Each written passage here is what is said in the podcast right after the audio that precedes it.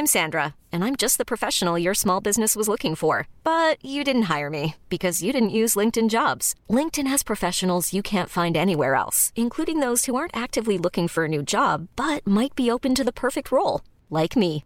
In a given month, over 70% of LinkedIn users don't visit other leading job sites. So if you're not looking on LinkedIn, you'll miss out on great candidates like Sandra. Start hiring professionals like a professional. Post your free job on linkedin.com/achieve today.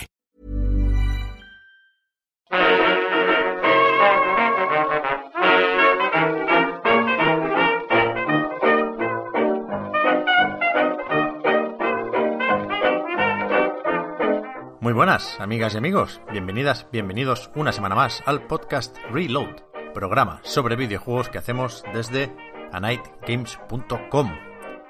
Hoy volvemos a- al Discord.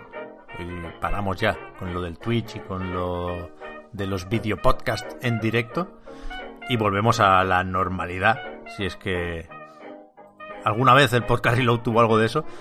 Y, y si es que se puede usar ahora esta palabra, ¿no? Porque estamos la verdad es que no, no- no sé cómo vais en Madrid, Víctor, Marta, pero en Barcelona o en Cataluña estamos con una desescalada medio rara que no convence a nadie y que na- nadie se cree los números ya.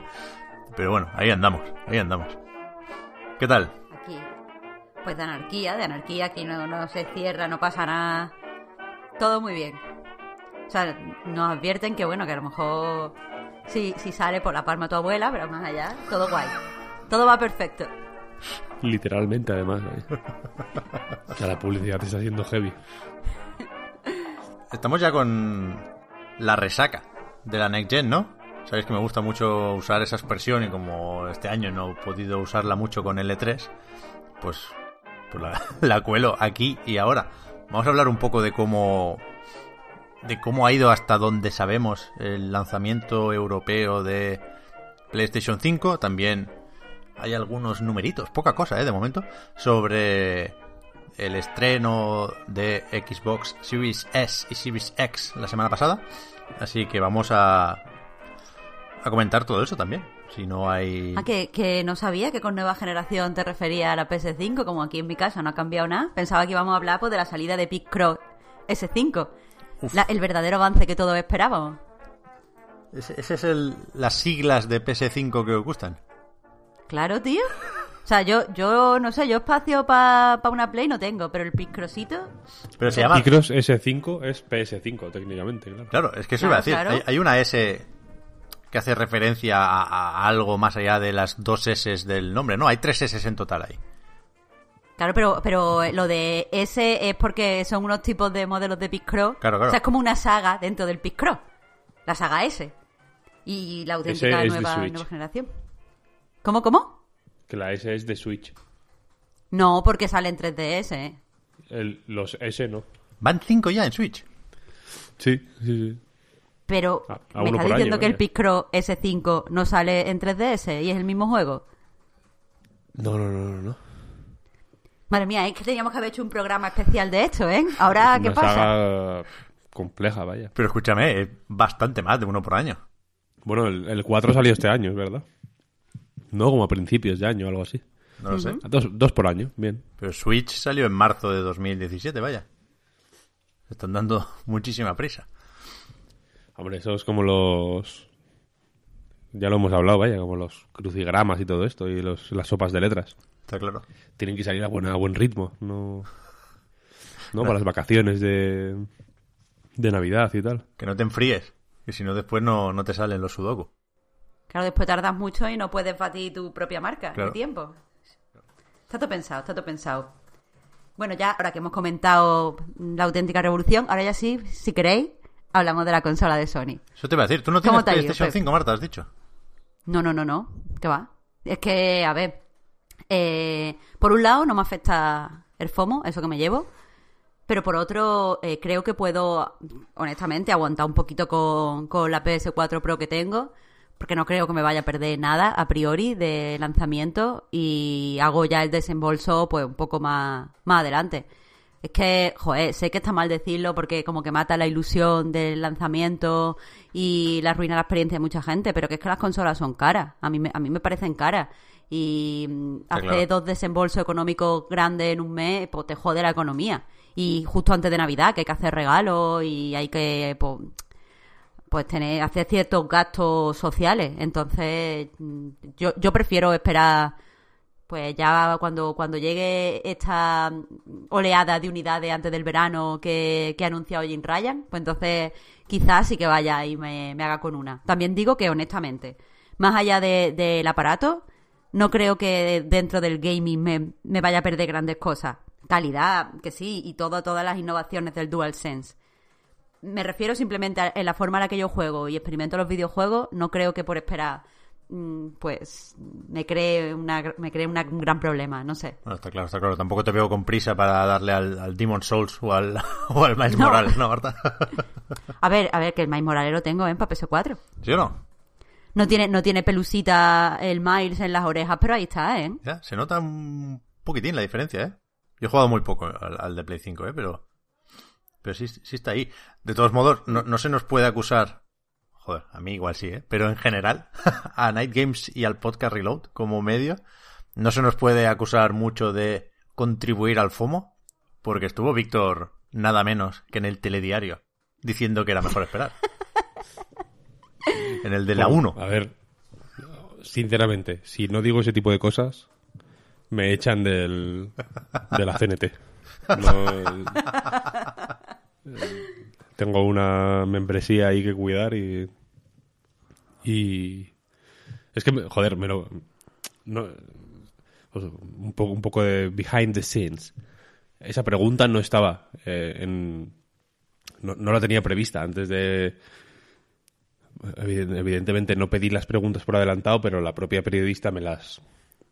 Nos juntó ahí a, a Noli, el otro chico que estaba, el director de Zoomnet, el otro chico, ¿no? Como si fuera ahí un, un- un fulano.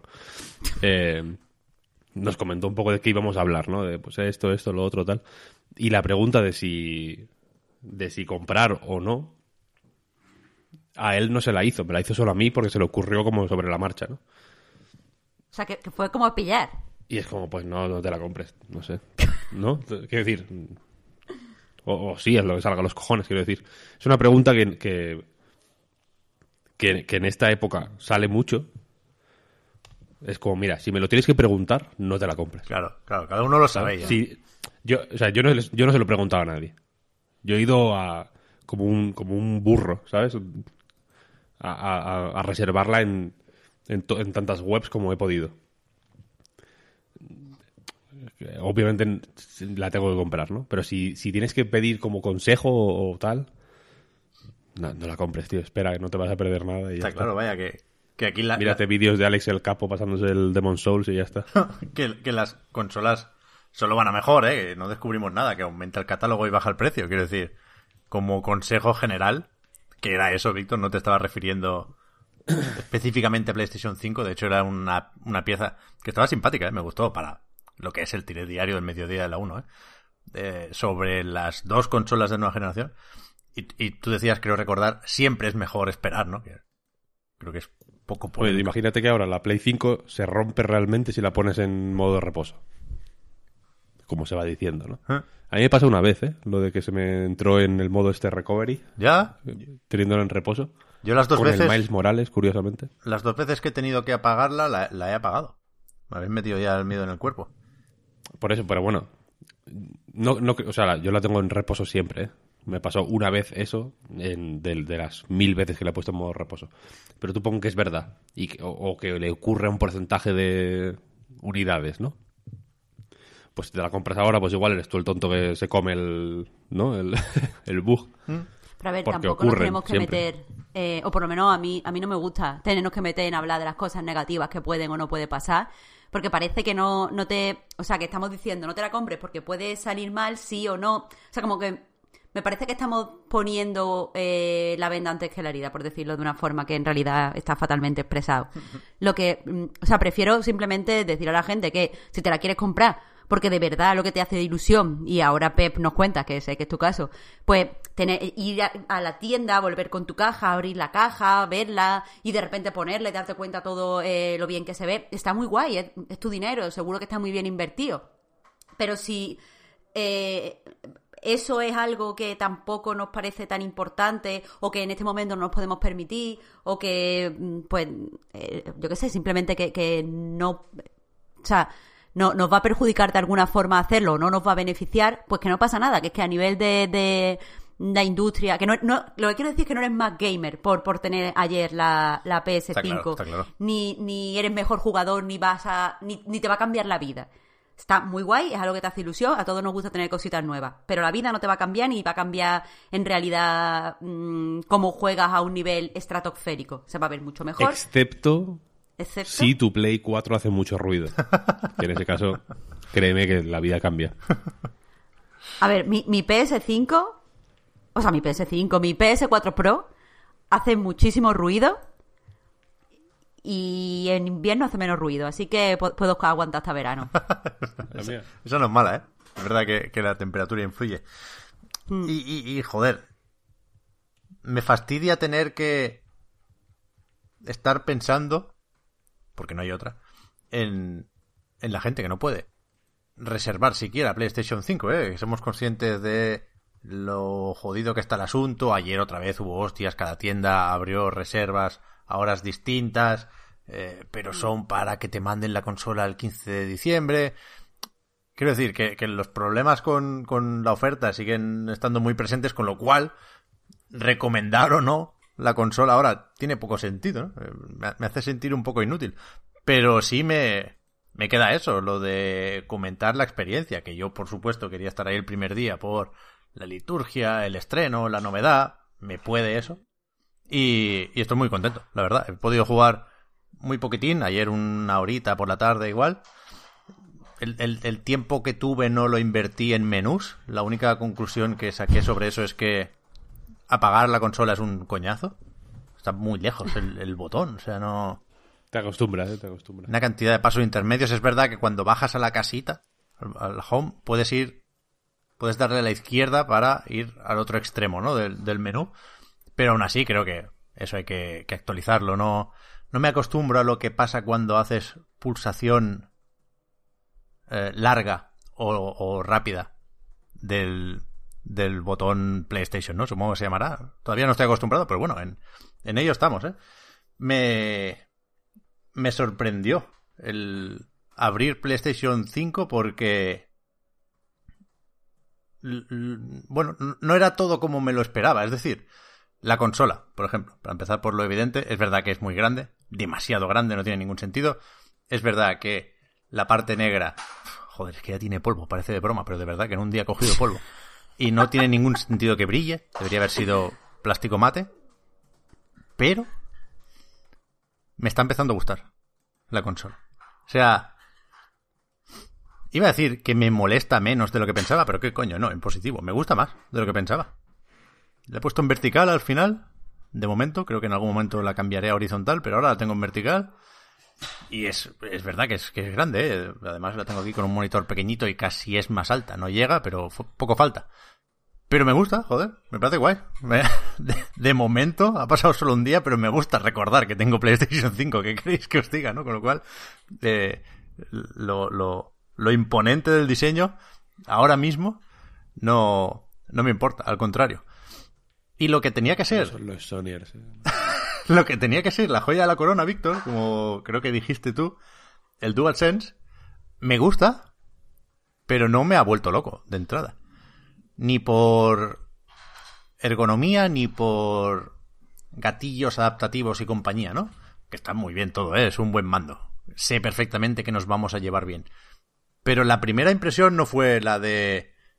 Joder, tumbarse en un colchón en la tienda de colchones y decir, este, no, todavía estoy demasiado acostumbrado, supongo, a, a- a los cuernos del DualShock 4.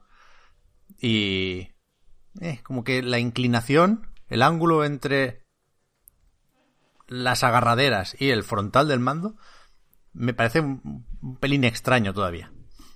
Pero vaya, cuestión de acostumbrarse, ¿eh? Simplemente para decir eso de que. No, no, no fue todo como me lo esperaba en, en el unboxing de PlayStation 5, pero la sensación o las vibraciones generales son, son fantásticas. ¿eh? Es una consola que hace mucha ilusión estrenar y a pesar de que eh, lo de los gatillos no es magia negra, es una tecnología muy llamativa y muy bien implementada, pero no, no- habíamos llegado a creer algunos que era magia negra, no lo es. Pero recalcar lo de el acierto enorme que es Astros Playroom. Para presentar el Creo mando. que has. Pero, ¿cuánto has jugado de Astros Playroom? Yo creo que hablas antes de la cuenta, ¿eh? He hecho lo del mono. Oh, Pero Víctor, Ya pero verás. si ya tú el otro día era el que, de- el que... Vamos, yo, yo me he interesado por el Astro Playroom a raíz de lo que dijiste en el podcast anterior. No, no, sí, pero, sí, no, no, pero que, que creo, que me va a sorprender que más. creo que gatillos, jugado demasiado poco, claro. Ah, vale, vale. Buah, qué mal te he entendido. Hice lo de escalar con el mono y demás. Mola el efecto cremallera. Sí que está muy bien, ¿eh? O sea, el DualSense es la hostia. No, no, no quiero hacerme hater del DualSense ahora. Pero sí modular un poquitín las expectativas. Aunque sea para sorprenderte después en positivo, ¿eh? Pero vaya, que, que digo que es...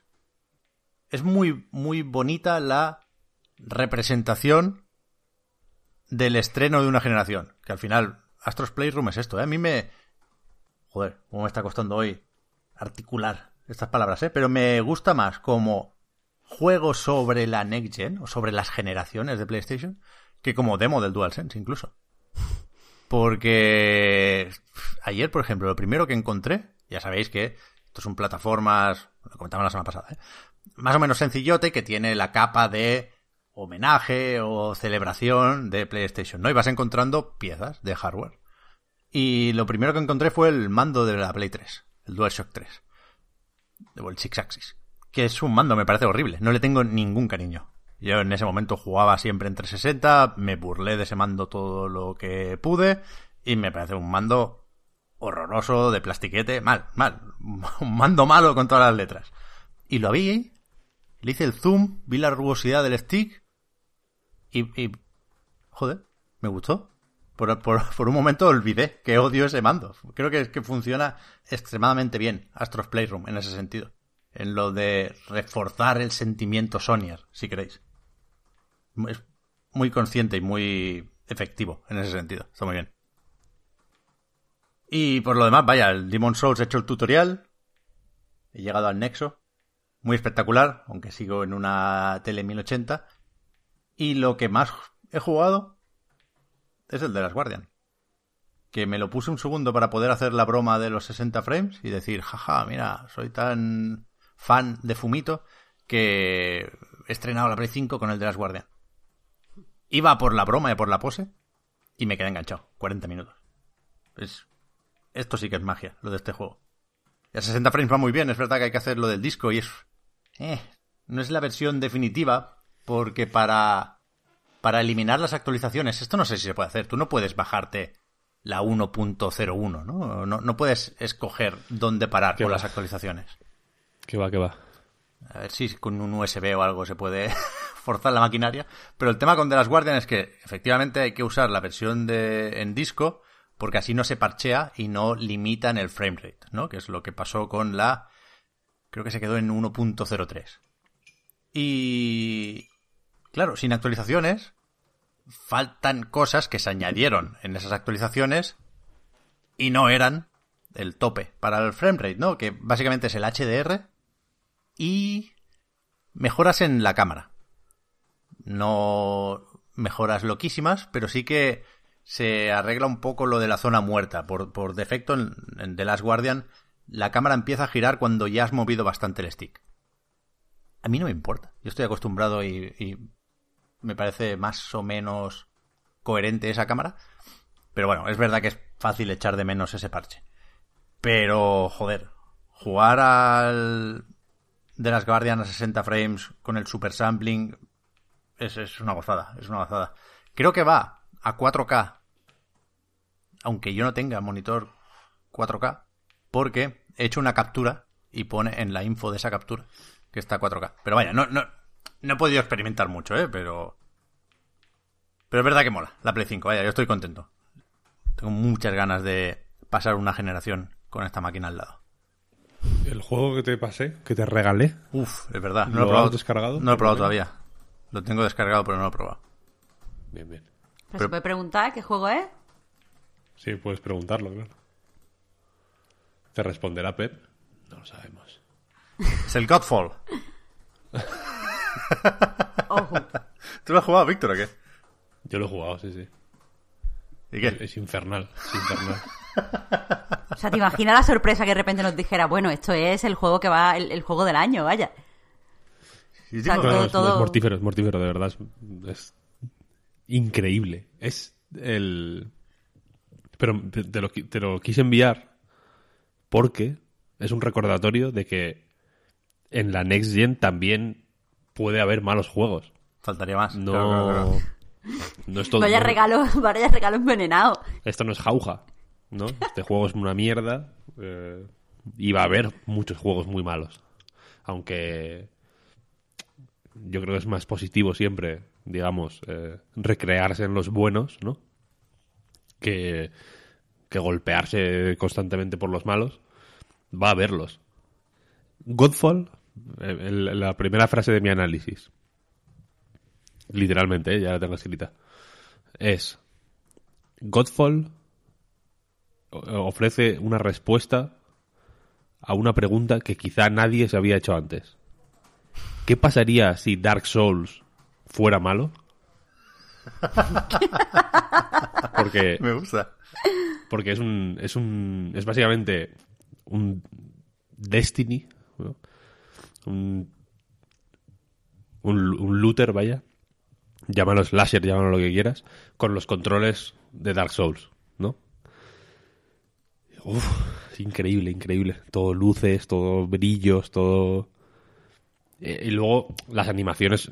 Es un juego que aparte es, es, mm, extraordinario en muchas cosas, ¿eh? Porque la, la música es de primer nivel, las animaciones, sobre todo las animaciones, vaya, son espectaculares de, de, saber hacer, ¿sabes lo que quiero decir? Hay, hay oficio ahí, hay años de experiencia.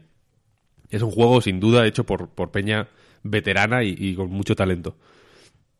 Y es malísimo. Increíble, increíble.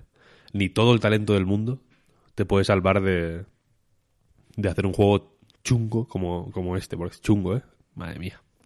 Incomprensible, además. Es que quiero, quiero que lo juegues, porque igual con tu cerebro ya físicamente adaptado al free to play, yo, yo todavía tengo, digamos que, el, la, la- la- la su- la superficie del cerebro, la, su configuración física, aún no está modificada, ¿no? Tengo las ideas, pero no, no me ha afectado de una forma tan profunda. Pero tú que ya eres, que, tienes un símbolo de los pavos del Fortnite en el cerebro ya grabado, igual entiendes, o del Genshin Impact, cuidado que tu móvil está por ahí circulando, ¿eh? Pep, te aviso. Creo que no, ¿eh? Porque yo, claro, creo que en Play 4 no me pedían el móvil. Si lo tienen puede ser del Honkai, vaya, que se lo hubiera dado antes, no te digo yo que no. Pero, pero, pero, pero- pics. pero es verdad que hay, Hay. que hay temas chungos por ahí, claro, claro. Hay dick pics tuyas. No, hombre, no, hombre, no. que te ha sacado el Genshin Impact mientras dormías. Es- yo, los- yo no hago las normas, lo siento. Eh, la cosa es eso, que, que tú como estás más acostumbrado a jugar a juegos así free to play, yo he jugado... al- O sea, entiendo cómo funciona un free to play, quiero decir, estoy, estoy exagerando un poco. Pero es que este es una sobredosis constante de, de loot, de objetos aparentemente útiles o que yo no sé si tendrían que tener una utilidad, pero que, que no se la veo de ninguna, de ninguna forma. Tienes que tomar decisiones microscópicas, ¿sabes? En plan, este arma tiene, mm, me lo invento, ¿eh? Fuerza 1,4, impacto 1,3. Y esta otra tiene fuerza 1,3, impacto 1,4. ¿Sabes? Como y, la, y, la, y entiendo que ahí la, la única decisión posible es estética, ¿no? Igual, no lo sé. O sea, y es eh, absolutamente infernal, infernal. Aparte tiene bugs, a- pero a punta pala. A punta pala. Increíble. Es sin duda el juego con más bugs que he jugado en, en 2020. No en Play 5, ¿eh? En 2020.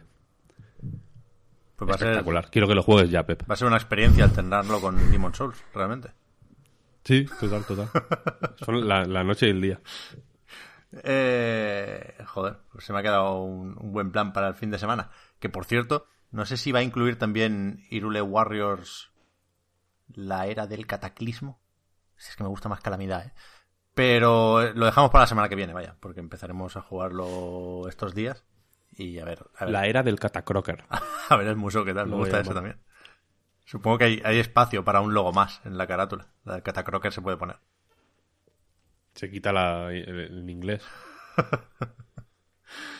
Eh, pero vaya, que, que por lo del el retraso de una semana en el lanzamiento para nosotros los europeos, eh, eh, eh, estamos con un desfase entre Xbox y PlayStation 5 que, que el resto del mundo no vivió, o fue solo de dos días, ¿no? Pero merece la pena también preguntarse por cómo va la nueva generación o no, porque ellos dicen que no son del todo generaciones. Eh, de Microsoft, ¿tú has estado con la Series X, Marta, o qué? Sí, eh, por supuesto con el Like a Dragon y con otros... O sea, eh, eh, la verdad es que sí que lo que decía la gente de que te llevaba a probar muchos juegos y a pisquear y a cambiar rápidamente, es cierto, que es algo que yo pensaba que no iba a hacer por la forma en, la que juego, pero... Pero oye, es que me, me ha gustado mucho el Quick Resume. O sea, tal y, tal y como esperaba, eh, es algo que me parece súper práctico y que voy a utilizar constantemente. Pero también es Pep, lo que te decía al principio, no tengo un discurso demasiado formado porque no me parece, eh, o sea, me, parece una, una gran consola, pero no me parece que esté diseñada para generarte un discurso. No, no me parece que, más allá del quick reaction y de este poquito de cosas, sea algo que te pueda llevar a decir, ¡buah! Me ha cambiado totalmente la, la forma de jugar. O quizás es que yo no tenía eh, Xbox One, que puede ser también. No, no lo sé. Sí que es cierto que me ha impulsado, tal y como Microsoft quería, a sacar todo el partido del Game Pass. Y, y eso es positivo, claro. O sea, que creo que el hecho de que yo no tenga un discurso, aparte de hablar un poco de, de lo mal preparada que voy para hablar sobre hardware, también dice mucho de que de cómo se han cumplido las intenciones de Microsoft con respecto a la serie X. Porque me parece que, que si ellos querían ser continuistas, el hecho de que no tengan mucho que decir más allá de me lo he pasado bien, el Game Pass genial, el Quick Review es un- algo que debería ser un estándar, es positivo. e- Entra en sus planes, se supone. Totalmente, ¿eh? Yo me estoy convenciendo cada día más, y no porque yo como jugador cambie de opinión, sino porque sí leo o veo o escucho opiniones muy positivas de mucha gente, me voy convenciendo, tengo más claro que hay que verlo así. O sea, que hay gente a quien le gusta, que no le cambia la forma de jugar, ¿sabes? Y a, a lo mejor es un perfil que hasta hace no mucho eh, asociábamos más al jugador de PC y ahora, pues se expande a consolas o, abraza la propuesta de Xbox. Y yo también estoy jugando más a Serie X, ¿eh? Y, y de nuevo, coincido, Marta, en que creo que hay menos cosas que contar, porque hay menos cambios, porque se celebra menos lo nuevo, que es, insisto, ¿eh? una opción tan válida como cualquier otra. Pero, pero sí que el, el Game Pass sigue siendo la hostia. Y, y estoy jugando sobre todo al Valhalla, que no está en el Game Pass. Pero, pero ahí lo teníamos con, con la Series X. Y sí me ayuda un poco todo. El Valhalla y el, el Demon Souls, más que cualquier otro seguramente. A, a tener especialmente claro que esta generación es apropiado o es deseable estrenarla con, con una tele nueva, ¿eh? Quiero decir que el, creo que el salto a 4K beneficia a estas dos consolas y que estas dos consolas benefician a las teles con 4K, con HDR, con toda la pesca. Tengo muchas ganas de poder dar ese salto también con lo de la pantalla. Pero vamos, Pues sí. no tengo nada, no tengo nada de que, pa- que comentar más allá de, de poder vacilar, pero yo he probado la serie X en 4K, porque tengo un bonito 4K Es verdad. y, y en la caña. Es, es exactamente mm, la nitidez que esperaba. Sí, sí. Eh, está muy bien. No tengo discurso, como digo, pero mola. Sí, sí. Merece la pena. No sé cuánto podemos valorar, decía antes, de, del lanzamiento, porque no hay muchos números, ¿no? O sea, sí han- siguen de gira Phil Spencer y Jim Ryan, ¿no? Dando entrevistas por todo el mundo. Me ha gustado leer qué era lo de que Jim Ryan no sabe si Elder Scrolls 6 saldrá para PlayStation 5, creo que pescaban la noticia de un, de un medio ruso. No sé, bueno, tal cual, gira mundial, es lo que toca, ¿eh? Pero están hablando de esos problemas con el stock, están hablando de varias cositas, pero de números solo tenemos los de Japón, ¿no? Que son muy poco representativos. Para, para, para todo, quiero decir, sabíamos que en Japón se iba a vender más PlayStation 5 que Xbox Serie X, por supuesto. No sé si eran 120 y pico mil contra 20 y pico mil. Algo así. Pero tampoco podemos sacar conclusiones siquiera sobre el estado de la sobremesa en Japón, ¿no? Ya sabemos que están muy a tope con los móviles, muy a tope con la Switch, por supuestísimo. Pero ni idea de cómo estaba ahí lo del stock y lo de las reservas. Entiendo que más o menos mal, como en todo el mundo. Que, a ver, me parece dentro de lo que cabe lógico que, no se hayan dado cifras. Primero, porque tendrán que analizarlas ellos para ver cómo se presentan. Que, yo creo que, tanto eh, Serie X barra S como, como la PS5 han sido evidentemente un éxito y de diferentes magnitudes, claro, pero, pero un éxito a fin de cuentas. Pero creo que, que uno de los motivos por los que no se han dado cifras es porque, a fin de cuentas, si no tienes más stock, las cifras de ventas que hayas tenido han estado limitadas por, por, eh, pues por la fabricación y no te hablan en realidad sobre si la gente quiere la consola o la ha aceptado bien o mm, va a ser, y esto es una mierda, pero va a ganar la generación o lo que sea, como queramos llamarla con esas chorradas que solemos hacer en videojuegos. Pero es que eso, mm. si, si todas las, las eh, todo el stock se ha vendido. Las reservas, hay muchas tiendas que, que, eh, que, ofrecen, pero otras tiendas también he leído que las tienen paralizadas y que por ahora no aceptan más reservas. Está diciendo Microsoft que, que mm, ellos esperan, según sus cálculos, que no, o sea, que la oferta no alcance a la demanda hasta abril lo que significa que eh, van a tener escasez hasta los meses de verano, que es cuando básicamente eh, van a poder, o sea, la gente va a encontrar Serie XS en la tienda. Está diciendo Sony que ellos tienen planeado, o sea, no saben cuándo, supongo que cuándo alcanzará la, oferta, la demanda, pero que tienen preparado dos grandes eh, eventos, o como se diga, de, de reponer unidades antes de, la, de las fiestas y después de las fiestas. Es decir, que están yendo en el, o sea, no en el mal sentido, pero evidentemente están yendo un poco a trompicón, es decir, tienen que meter mucho stock, parar y volver a meter una enorme cantidad de stock. Es que creo que los números ahora mismo no nos dirían nada, más allá de, de quién de las dos, o cuál de las dos compañías ha sido más previsora y ha fabricado más eh, consolas de base. Pues sí, tendremos que esperar, tendremos que esperar porque es complicado hasta hasta el punto de que, no sé, cómo de importante es esto, ¿eh? O hasta qué punto lo tienen en cuenta las compañías al plantear su comunicación. Pero si publicas un tweet diciendo que esto va como un tiro, y sabemos que se dijo en su momento, que me parece bien, ¿eh? También, eh, que Xbox Serie X y Serie S había sido el lanzamiento más exitoso de la historia de la marca, tenemos motivos para sospechar que no lo fue por muchísimo, es decir, había unos números de Reino Unido, creo recordar, que decían que One había vendido 150.000 unidades el primer día y, y, las dos nuevas consolas 155. Es decir, no, no hay más, pero si te puedes permitir ese titular, pues lo lanzas, ¿no? Pero a partir de ahí, es que no sé si se te va a llenar el, el Twitter de gente enfadada porque no puede reservar la consola. O sea, por eso decía al principio, ¿eh? que yo, yo estoy muy contento porque he podido conseguir mi PlayStation 5 y, y os hablo desde la ilusión, ¿no? Pero no se puede no pensar en el, en el cabreo que hay en, en las calles, ¿no? O sea, hay gente muy enfadada porque quiere estas consolas y no se las puede ya no permitir, que por supuesto también, sino que no las puede reservar, que no quieren su dinero. Es jodido esto. Yo, o sea, yo creo que ya se puede empezar a decir que por las razones más o menos entendibles, qué coño, perfectamente entendibles que todos conocemos, pero que ha sido un lanzamiento. Eh, como diría Víctor, ¿eh?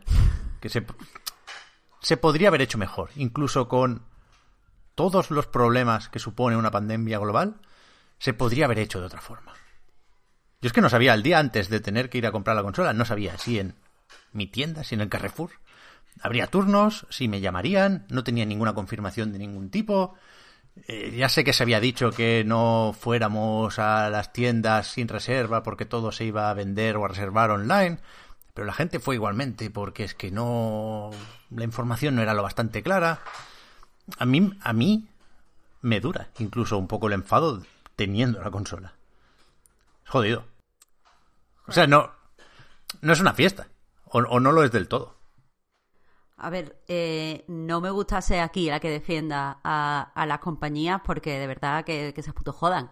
Pero mm, eh, las circunstancias son excepcionales. Es que porque nos hayamos acostumbrado, acostumbrado a decir coronavirus y a decir que hay limitaciones y a decir mm, lo que sea, no quita la excepcionalidad del año que estamos viviendo y que nunca antes se ha hecho un lanzamiento mm, de este tipo durante una pandemia mundial. Es que joder, no sé si os ocurrirán a vosotros eh, casos similares, pero a mí no se me ocurre ninguno.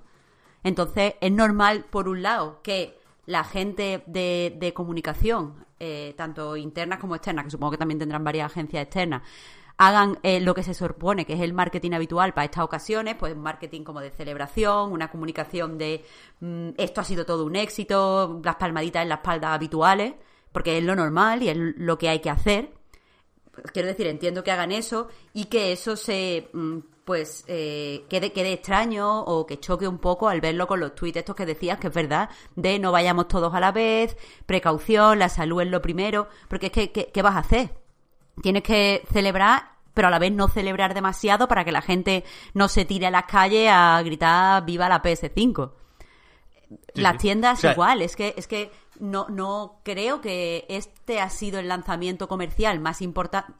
Quizá también los nuevos iPad y tal, pero menos. Este ha sido el lanzamiento comercial más importante de este 2020. Entiendo que las tiendas, y en especial las tiendas generalistas, no lo hayan gestionado bien. Ahora, lo que no entiendo eh, es que la gente eh, se enfade no a tu nivel, Pep, que yo entiendo que tú digas, coño, pero ¿por qué no me decías nada? No me gusta estar con esa inseguridad cuando ya he gastado mi dinero y lo hice hace meses. Pero de verdad no entiendo a la gente que acosa a, no sé si se puede acosar a una compañía, bueno, que se dedica a bombardear eh, de tweets, de respuestas, los tweets de las compañías, porque primero, eso no sirve para nada. Y segundo, es que al final eres tú el que te queda enfadado como un mono, porque no tiene mm, lo que al fin y al cabo es algo material que no necesitas para vivir. Es que de verdad a veces me da la sensación de que que, a tope con la gente que está eufórica, que me parece muy bien que celebren. Ojalá yo fuera más entusiasta en estos sentidos, que es que, mm, o sea, que, entiendo que, es un problema mm, personal mío, pero que también pienso que a mucha gente se le va de las manos. A la gente que se está gastando, por, porque lo he visto, de verdad os lo prometo, que he visto en Reddit a una persona que se ha tenido que comprar la PS de, de segunda, o sea, como de reventa, de la gente esta que ha comprado mucha cantidad y la está revendiendo y que estaba dispuesto a gastarse 2.000 euros. Es que no me parece bien, no, me parece mal. Está claro, está claro. Y yo, no hablaba en ningún caso de flexibilidad con las restricciones, ¿eh? al revés. Más distancia social y, ahorrar desplazamientos, hacer lo imposible, mm. porque es algo que, joder, esperemos que haya que hacer solo una vez en la vida, eh, pasarse con, con de percabido, vaya, o sea, hacer algo que, sé que es complicado, ¿eh? pero de alguna forma centralizar la información, porque yo creo que Sony ha dicho poco. o sea, evidentemente le ha mandado mensajes a las tiendas porque todos los tweets anunciando nuevas remesas eran muy, muy, muy similares. Se habían puesto de acuerdo con las horas además. Pero es que no sabías a quién preguntar.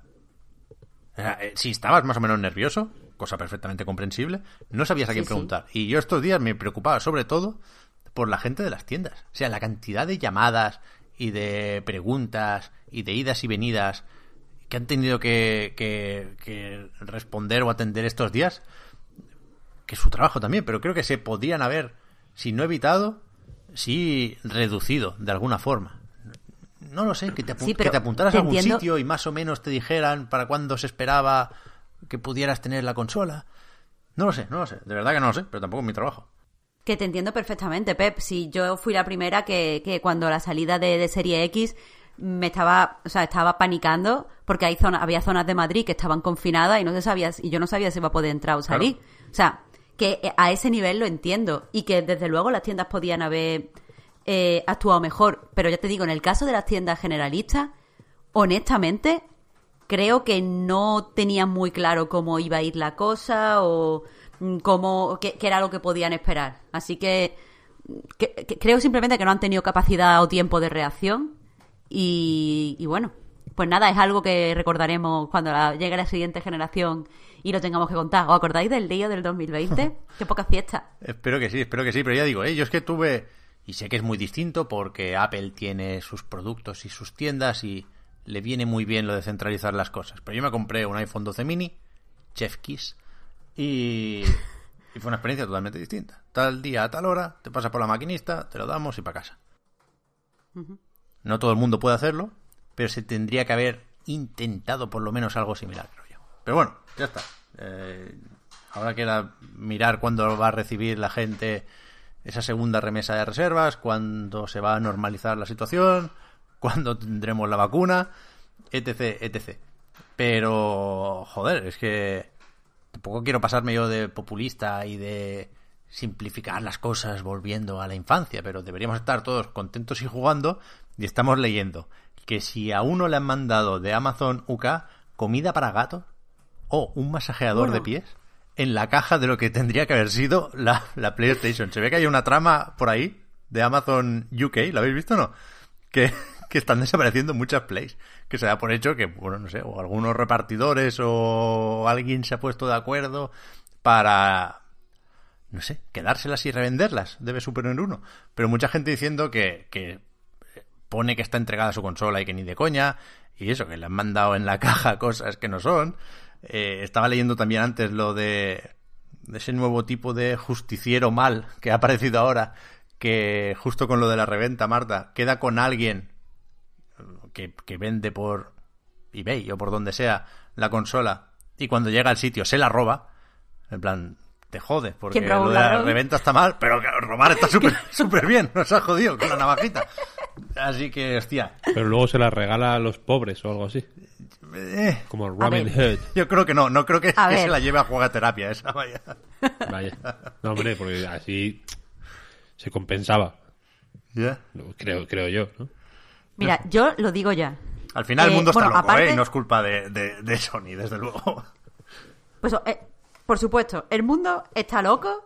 Y también te digo que, que si en vez de la PS, o sea, de entre todas las cosas que te pueda llegar en vez de la PS5, si te llega, como he visto, un freidor de aire o un masajeador de pies, pues al menos te irritas, pero yo que sé, puedes comer o darte un masajito para irritarte un poco menos. Pero aquí, lo digo ya, me encantaría que, que esta situación de la, del gran golpe de PS5 la adaptara en una peli Edgar Wright. O sea, me Ojalá. encantaría ver una comedia de gente mm, haciendo una trama para robar PS5. En plan, entras a trabajar de repartidor, tienes el contacto con Amazon y te filtran la lista. O sea, sé que no debería hacerme tanta gracia, pero es que me hace mucha gracia todo lo que está pasando. O sea, da el cambiazo de los paquetes para que te llegue un horno de juguete. Es que me encanta, es que me encanta, lo siento muchísimo, me hace mucha gracia. Es mu- es muy duro, es muy, es muy duro 2020, realmente. Me tengo que reír.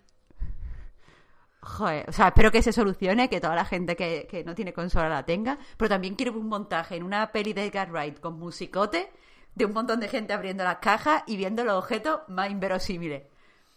Por favor, Edgar Wright, que escucha este podcast, a esa película ya. Es, es lo que necesito para reconciliarme con el 2020. Pues sí. ¿Qué nos queda de esto? No mucho, ¿no? Vamos con, con un picadito de noticias. Vamos a comentar la actualidad. Que algo, algo ha Venga. salido ya. Pero ha habido noticias, digamos, de las.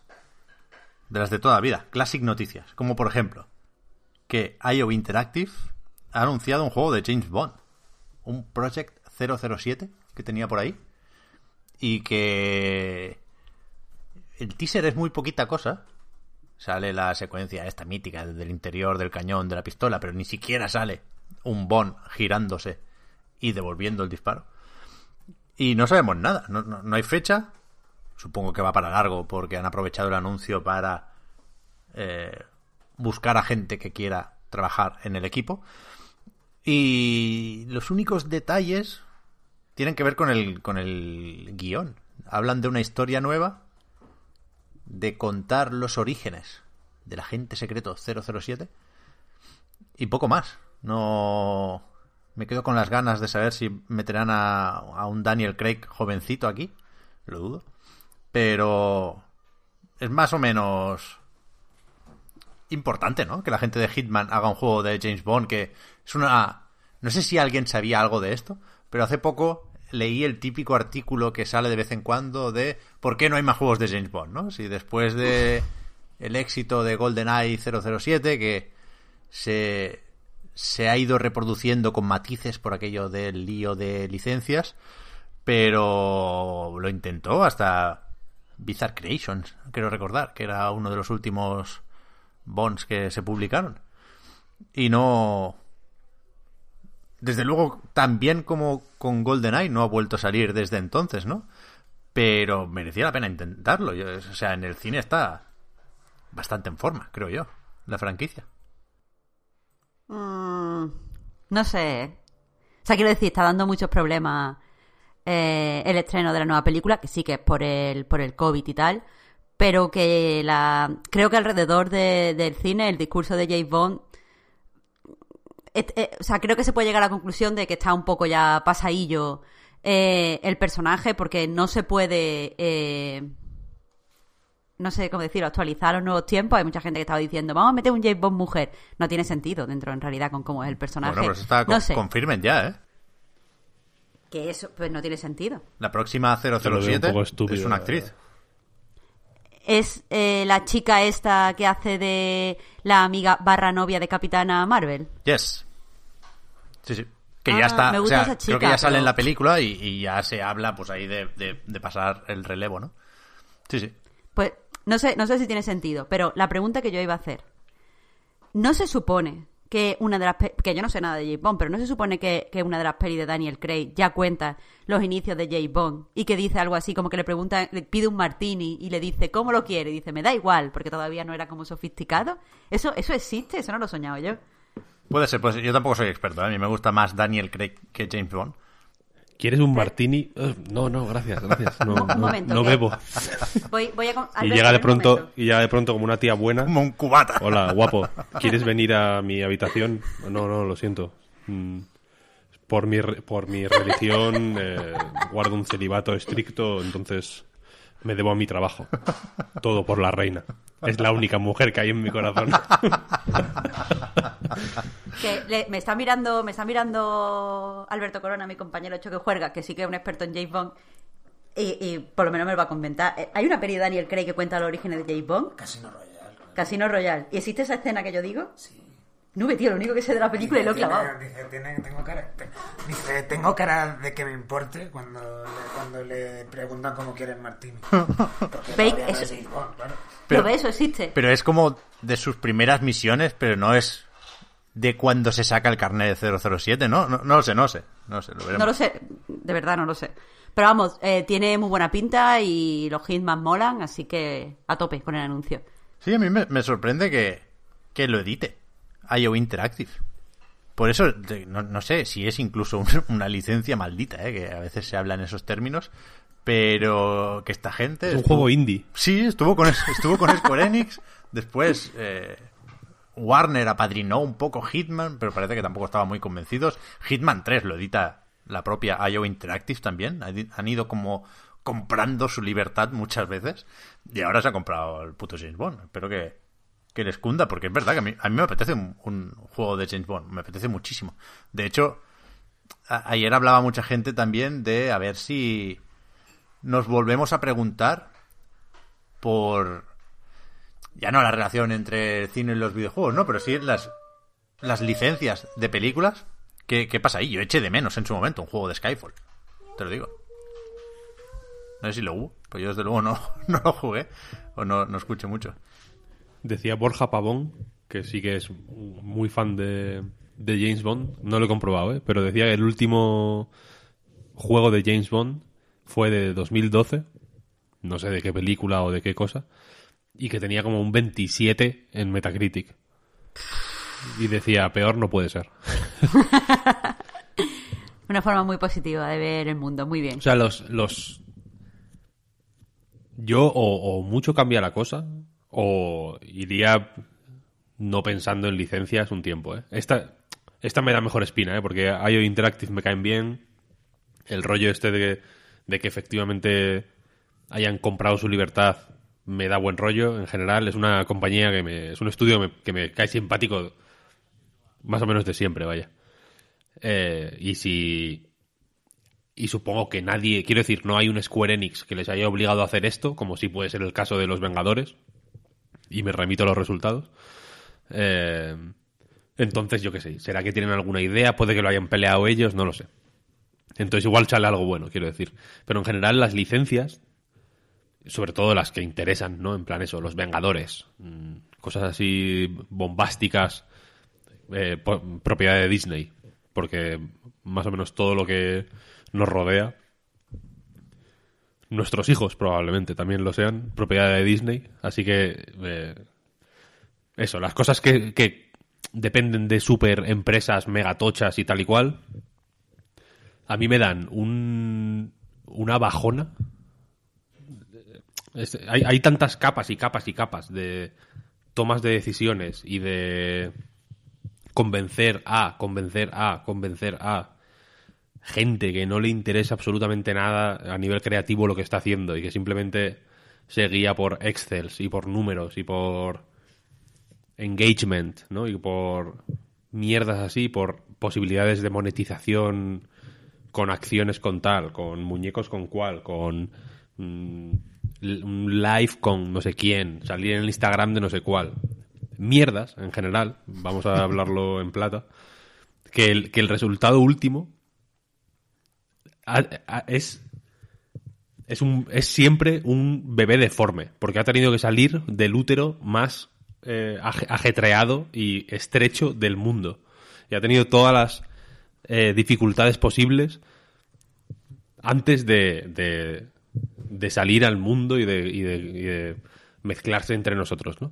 Entonces, por mucho que ahora me digan que Battlefront 2 es un buen juego y que tiene mucho contenido y bla, bla, bla, Battlefront 2 es el ejemplo perfecto de sin Dios ridículo que, que nadie pidió y nadie quería y nadie quiere a día de hoy, quiero decir, porque Battlefront 2, excepto X fans de Star Wars, porcentaje marginal, lo siento, pero es así, eh, no le interesa a nadie, es un juego que, por mucho que quizá, de nuevo, echando Excels y, mirando los fríos números, puede ser considerado, yo que sé, un éxito o no un fracaso, o te pueden hacer un tweet Electronic Arts poniendo cuántos millones de disparos de blasters se han hecho desde el lanzamiento, bla, bla, bla, bla, bla, para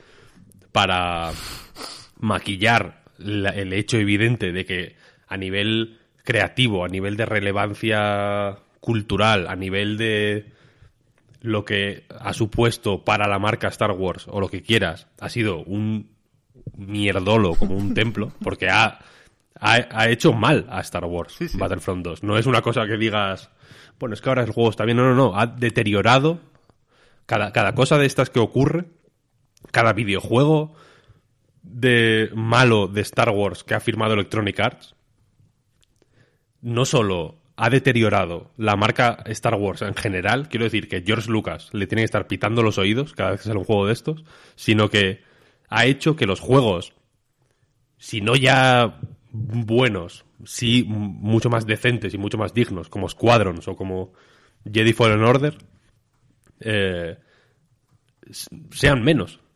¿Sabes? Eh, han sido juegos que han restado en general. Han sido juegos que estarían mejor cancelados, básicamente, ¿no? Entonces, las licencias de películas, ¿no? Todo- es como, bueno, porque ahora no hay licencias de películas? Porque los, los juegos, todos nos acordamos, ¿no? De los juegos de Capcom, de Disney, por ejemplo, que eran unos juegos de una época e- extremadamente distinta en la que los videojuegos no le importaban a absolutamente nadie. La gente que hacía videojuegos, eh, pues en fin, se lo tomaba como si, como quien ensambla juguetes en una cadena de montaje. A Disney diría, bueno, pues que me paguen la licencia y que les den por el culo me, da igual, ¿no? En, en ese momento yo supongo que, que Disney estaba preocupada de otras cosas.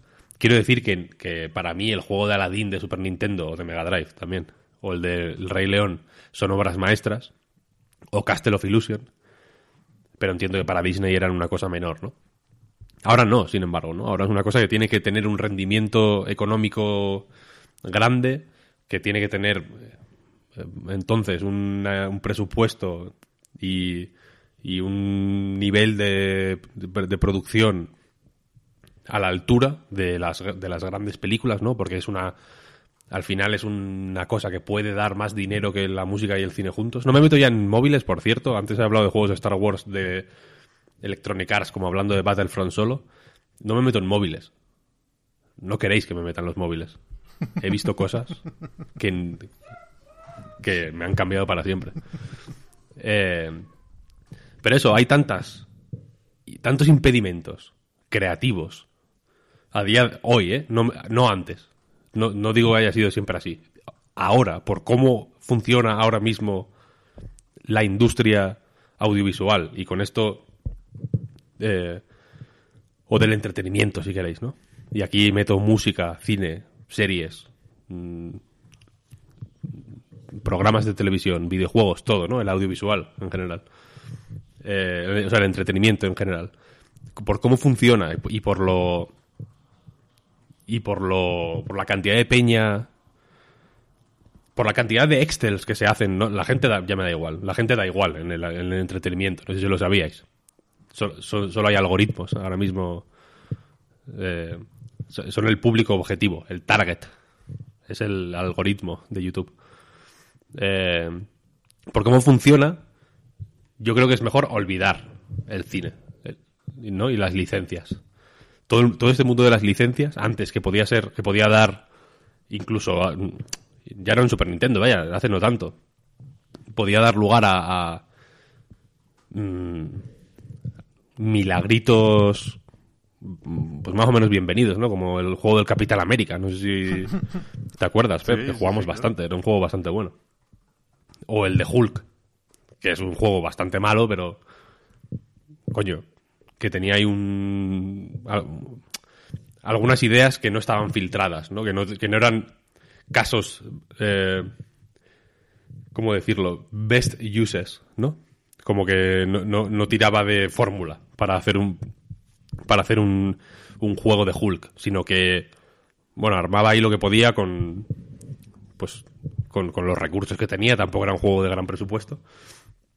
Eh, pero eso, pero ahora no, ahora ¿quién, se puede, o sea, nadie quiere un juego de bajo presupuesto de 007, sin ir más lejos, ¿no? O de, o de, o de Star Wars o de Marvel, porque los fans no lo querrían, los ejecutivos no lo querrían, porque lo verían como algo cutre, nadie lo querría. Y el resultado es, pues que ca- casi cualquier juego que puede salir de este tipo de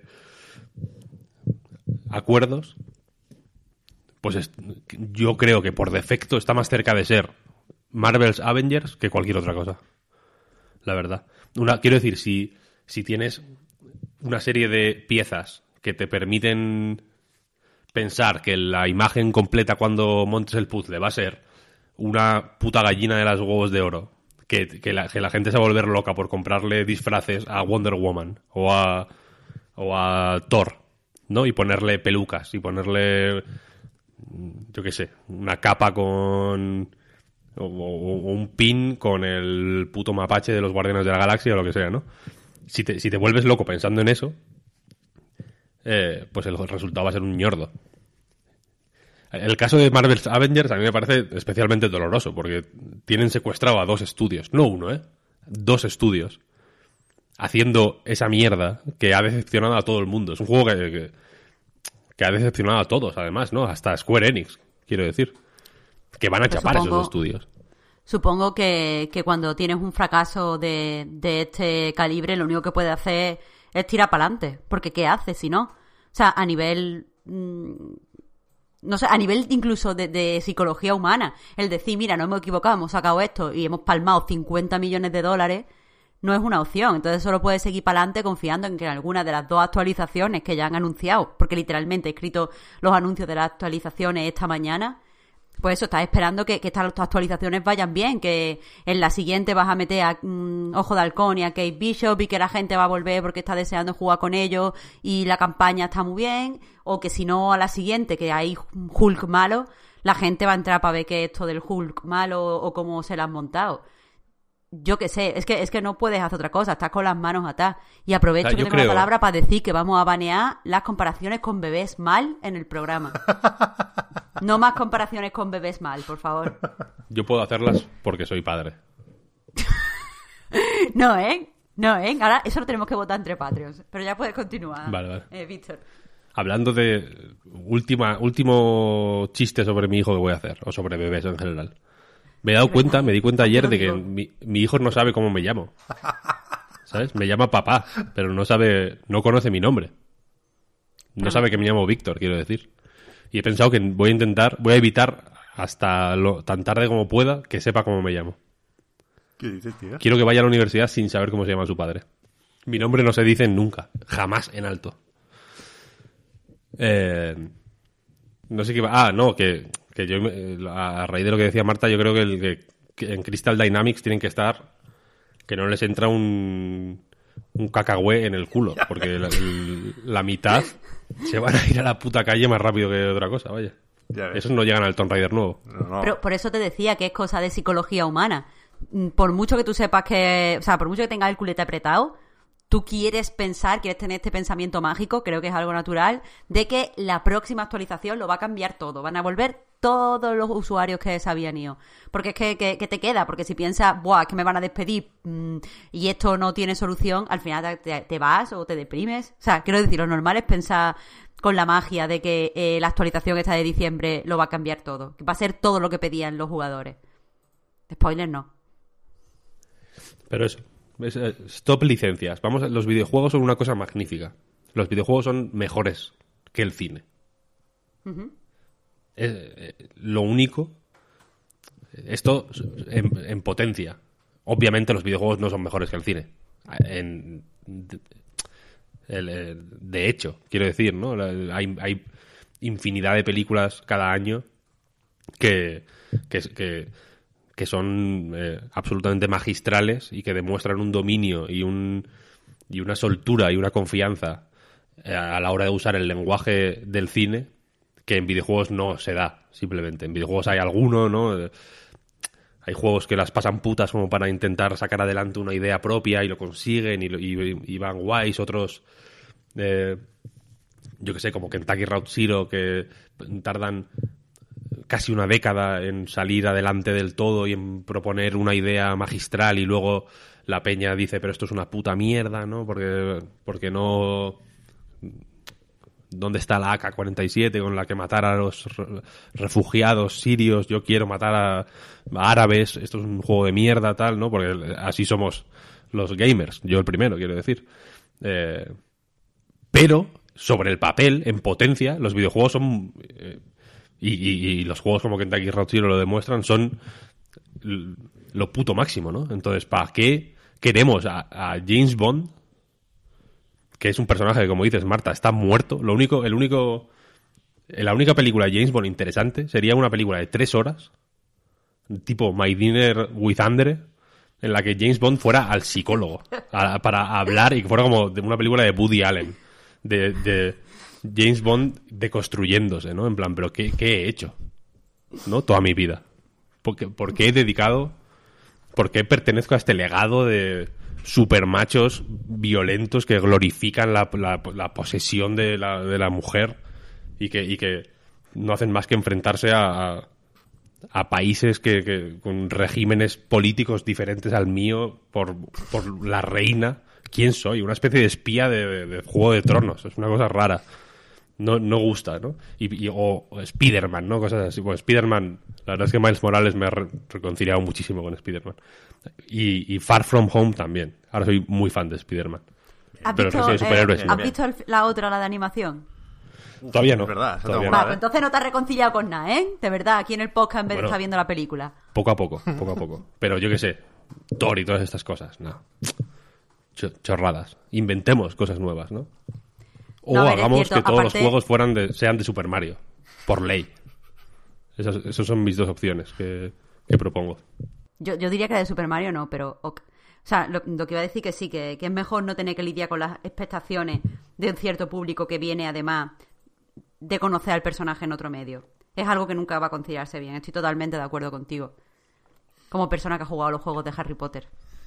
Pues sí, bueno. Joder, yo jugaba a... ¿Y el nuevo qué? Es que a eso voy. Yo vengo a reconciliar, como siempre. ¿Y el próximo? eh, eh, eh, eh, el juego... ¿Que parece eso- bueno? Ah. Porque es que lo he dicho, lo he dicho porque sabía que, que íbamos a ir por ahí. ¿Cuál, cuál? Mira, es que mira. Es que no sé Te la- cómo se llama. He hecho ajedrez Ho- 4D. Hogwarts, no sé qué. Pues el que pa- el, el siguiente, que es verdad que tiene muy buena pinta. El de Avalanche, tío, va a ser un melocotonazo. La clave creo Potter. que es que no es mm, una adaptación de los personajes de de la película, es decir, tú no vas a ver a Harry, Ron y Hermione, sino que es un videojuego que se ambienta en ese universo. No Bueno, es lo pues mismo está. una licen- usar la licencia para hacer una adaptación, es decir, que se vaya a comparar el juego de James Bond con las películas de James Bond y el personaje que muestren con alguna de las encarnaciones de James Bond, a que se utilice un universo que es verdad que es rico, que es, es el Wizarding World, y, y- joder, qué mal lo he dicho, da igual, que me había entendido. Y eso se, o sea, y se adapte a un videojuego hecho como y pensado como un videojuego en ese universo. Eso sí que me parece que, que sí está permitido. De hecho, mm, es algo que, que influye muchísimos juegos. ¿Cuántos juegos hay inspirados por el universo Lovecraft? Aunque claro, no tengan claro. licencia. Hogwarts Legacy se llama, no me acordaba del Legacy. Legacy. Eh, yo vengo a reconciliar, vaya. O sea, manda huevos que tenga que hacerlo, que hacerlo yo esto, pero a ver, que las últimas de James Bond están guays. Spectre está bien y Skyfall mola bastante. Quiero decir, IO A Interactive, ver, Skyfall, la canción de Adele, sí. bueno, y al final, la escena final ahí en, el- en el rancho, uff, peliculón. Cuando, La canción de o Adele. sea, IO Interactive no se va a alejar mucho de Hitman. Quiero decir, no van a hacer Kentucky Road Zero, por mucho que lo intenten, ¿no? Y, y yo creo que con la buena base que tiene Hitman, esta nueva trilogía, la verdad es que se ha celebrado mucho. Yo he jugado muy poco, pero me creo que esté muy bien, ¿eh? Pero al final la gente 47 es lo que es. Y, y si puestos a elegir, malo tendría que ser este Bond para que no fuera un, un universo, si queréis decirlo así, más atractivo que el de Hitman, sinceramente. Por eso yo tengo con- Va- pero, confianza. Y, no se, pero no se va a follar. ¿Cómo? ¿Qué? Yo creo que sí. Quiero decir, en el juego de James Bond no va a haber sexo. Yo creo que sí. Y no va a haber, no va a haber, sedu- no va a haber mecánicas de seducción. A, a ver, no, no va a haber sexo, pero sí que tendrás alguna mm, escena eh, donde le verás haciendo ojitos con una mujer y se haya un corte y después se ve que la mujer sale de la- del hotel o algo así.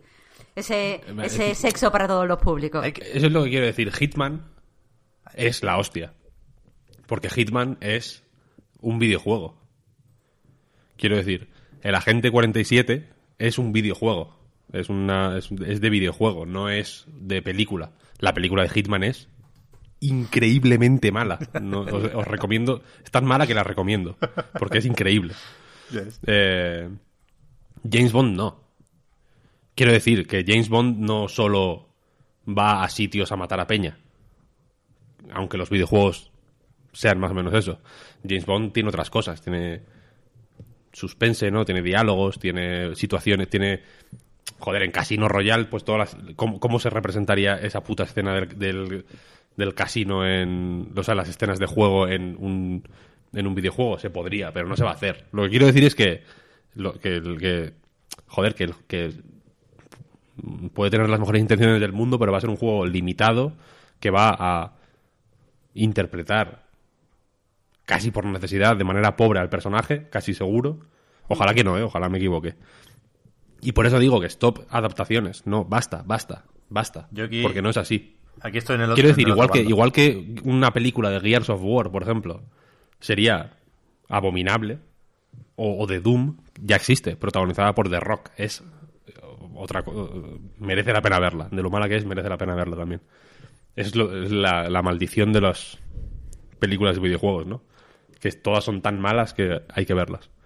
Eh, Pero es que, es, que te- es que estás confundiendo, creo, dos debates muy diferentes. Uno sería el adaptaciones del cine al videojuego que salen mal por unas cosas concretas y otra, o mayoritariamente salen mal por unas cosas concretas, y otro sería adaptaciones del juego al cine. Ya, que creo es que el- las cosas que no funcionan cada, son cada cosas uno muy lo suyo, es al final un poco. El debate es el mismo, quiero decir, eh, Doom el videojuego es eh, muchas cosas. Es un espectáculo visual, es un juego hiperestimulante por cómo combina eh, qué sé, movimiento espacial, por sus cualidades cinéticas, si quieres decirlo de esa manera. Mm, pero, pero es... eh, muchas de sus cualidades son abstractas, quiero decir, y, y- se concretan en la película, en una historia in- infernal, absolutamente. Protagonizada por The Rock, lo único que... En fin, ¿qué voy a decir? Le adoro. Es lo mejor. Eh, y James Bond no es únicamente, aunque las películas más recientes hagan más hincapié en eso, no es únicamente tiroteos y, ¿no? y, y escenas de acción y tal y cual. Es, joder, pues un savoir-faire eh, especial, es una serie de formas de interactuar con el mundo que le rodea muy concretas. Es follar también, al final, quiero decir. Y marcas, que, Si que no es algo que parece que se olvida. Es el reloj que lleva James Bond, el traje que lleva James Bond, el coche que, co- que lleva James Bond. Y eso es verdad que no puede adaptarse. Es, claro, es una, es, una, es una idea del lujo que efectivamente es muy difícil de adaptar en un videojuego. Pero también es follar, insisto, no, no, no, no hago énfasis Pero en que se va a follar. follar, Víctor, quédate A tranquilo. lo tonto. Que no se va a follar. Que es que no se va a follar. No se va a follar porque si follas, el pegue iba a ser demasiado alto. Y ya. Se pegue eh, 18 igual, coño. Que no, que no. Eso va a ser pegue 16. Porque van a querer que el, que el flipaetas. Que sí, que sí, coño. que sí. Te lo digo yo, te lo digo yo, Pep. Yo creo que este Peggy juego va a estar 16. bien. Y quiero creer porque Rated T14. yo creo Va- eh, así, va, en- así va a ser en, en los Game Awards 2021. Va a ser World Premiere. que va, que va, que va, Rated va. T14. Yo creo que Y luego va a salir ahí James Bond. Tun, tun. hay que volver a las licencias. Hay que volver porque, primero, el mundo necesita un juego de Mandalorian, que yo estoy empezando ahora a ver Mandalorian. Bueno. Y sobre todo, sobre todo, y a eso voy, eso, eso es lo, lo- lo que digo en serio. Creo que se dejaron de hacer juegos basados en películas por las razones equivocadas. Por una cuestión de dinero, ¿eh? evidentemente. Y si no tenemos juego del Mandalorian, hay que preguntarse si es por culpa de Disney, de Electronic Arts o de... Spoiler, respuesta correcta, de las dos. Pero O de John Favreau. Que odia. A ver, los culpa de John. Favreau no es porque, porque el Mandalorian, es que, es que el- los propios capítulos son juegos, o sea, es que funciona muchas veces con un videojuego. He hecho no sé qué, y ahora voy a que me, eh, me, me hagan un upgrade de la armadura. Voy a no sé qué misión, y ahora vuelvo a la base para hablar con no sé quién. Es que es un videojuego la serie. Claro, O sea, claro, que por no eso, es por culpa eso. del pobre John Favreau. ojalá John Favreau se ponga a hacer juegos. Pues este señor no hace nada mal. Ojalá. El videojuego de Chef. Ya ves. ojalá, ojalá. Cooking Mama Presents Chef. Pero que, no el ahí, de esta forma, ¿eh? que, que, que se llegaron a conclusiones equivocadas por razones equivocadas, como siempre en videojuegos, joder. Alguien dijo, los juegos basados en películas ya no venden. No, hizo un mal análisis de la situación. La, la- la lectura correcta es, los juegos malos ya no cuelan. Y ahora tenemos el ejemplo perfecto con Marvel's Spider-Man de Insomniac, o el Miles Morales, para ir al más reciente, y Los Vengadores. La, la misma cosa, quiero decir, ni siquiera vienen directamente de las películas, pero eh, van a rebufo del universo cinematográfico de Marvel, claramente, ¿no? Uno vende porque está bien, el otro no vende porque está mal. La licencia es indiferente, es la calidad, coño, lo que importa. Y la licencia, Ahí en cualquier acuerdo, caso, ayuda. Con lo cual, más licencias. Pero bien. Y James Bond, Project 007, va a estar bien, a diferencia de, no, no, no, lo he- no le he dicho, ese juego que comentabas, Víctor, de 2012, era el 007 Legends, que era como un Greatest Hits, es verdad, que había varias películas y varias escenas ahí. Y era bastante malo. ¿Y cuánto tiene el Metacritic?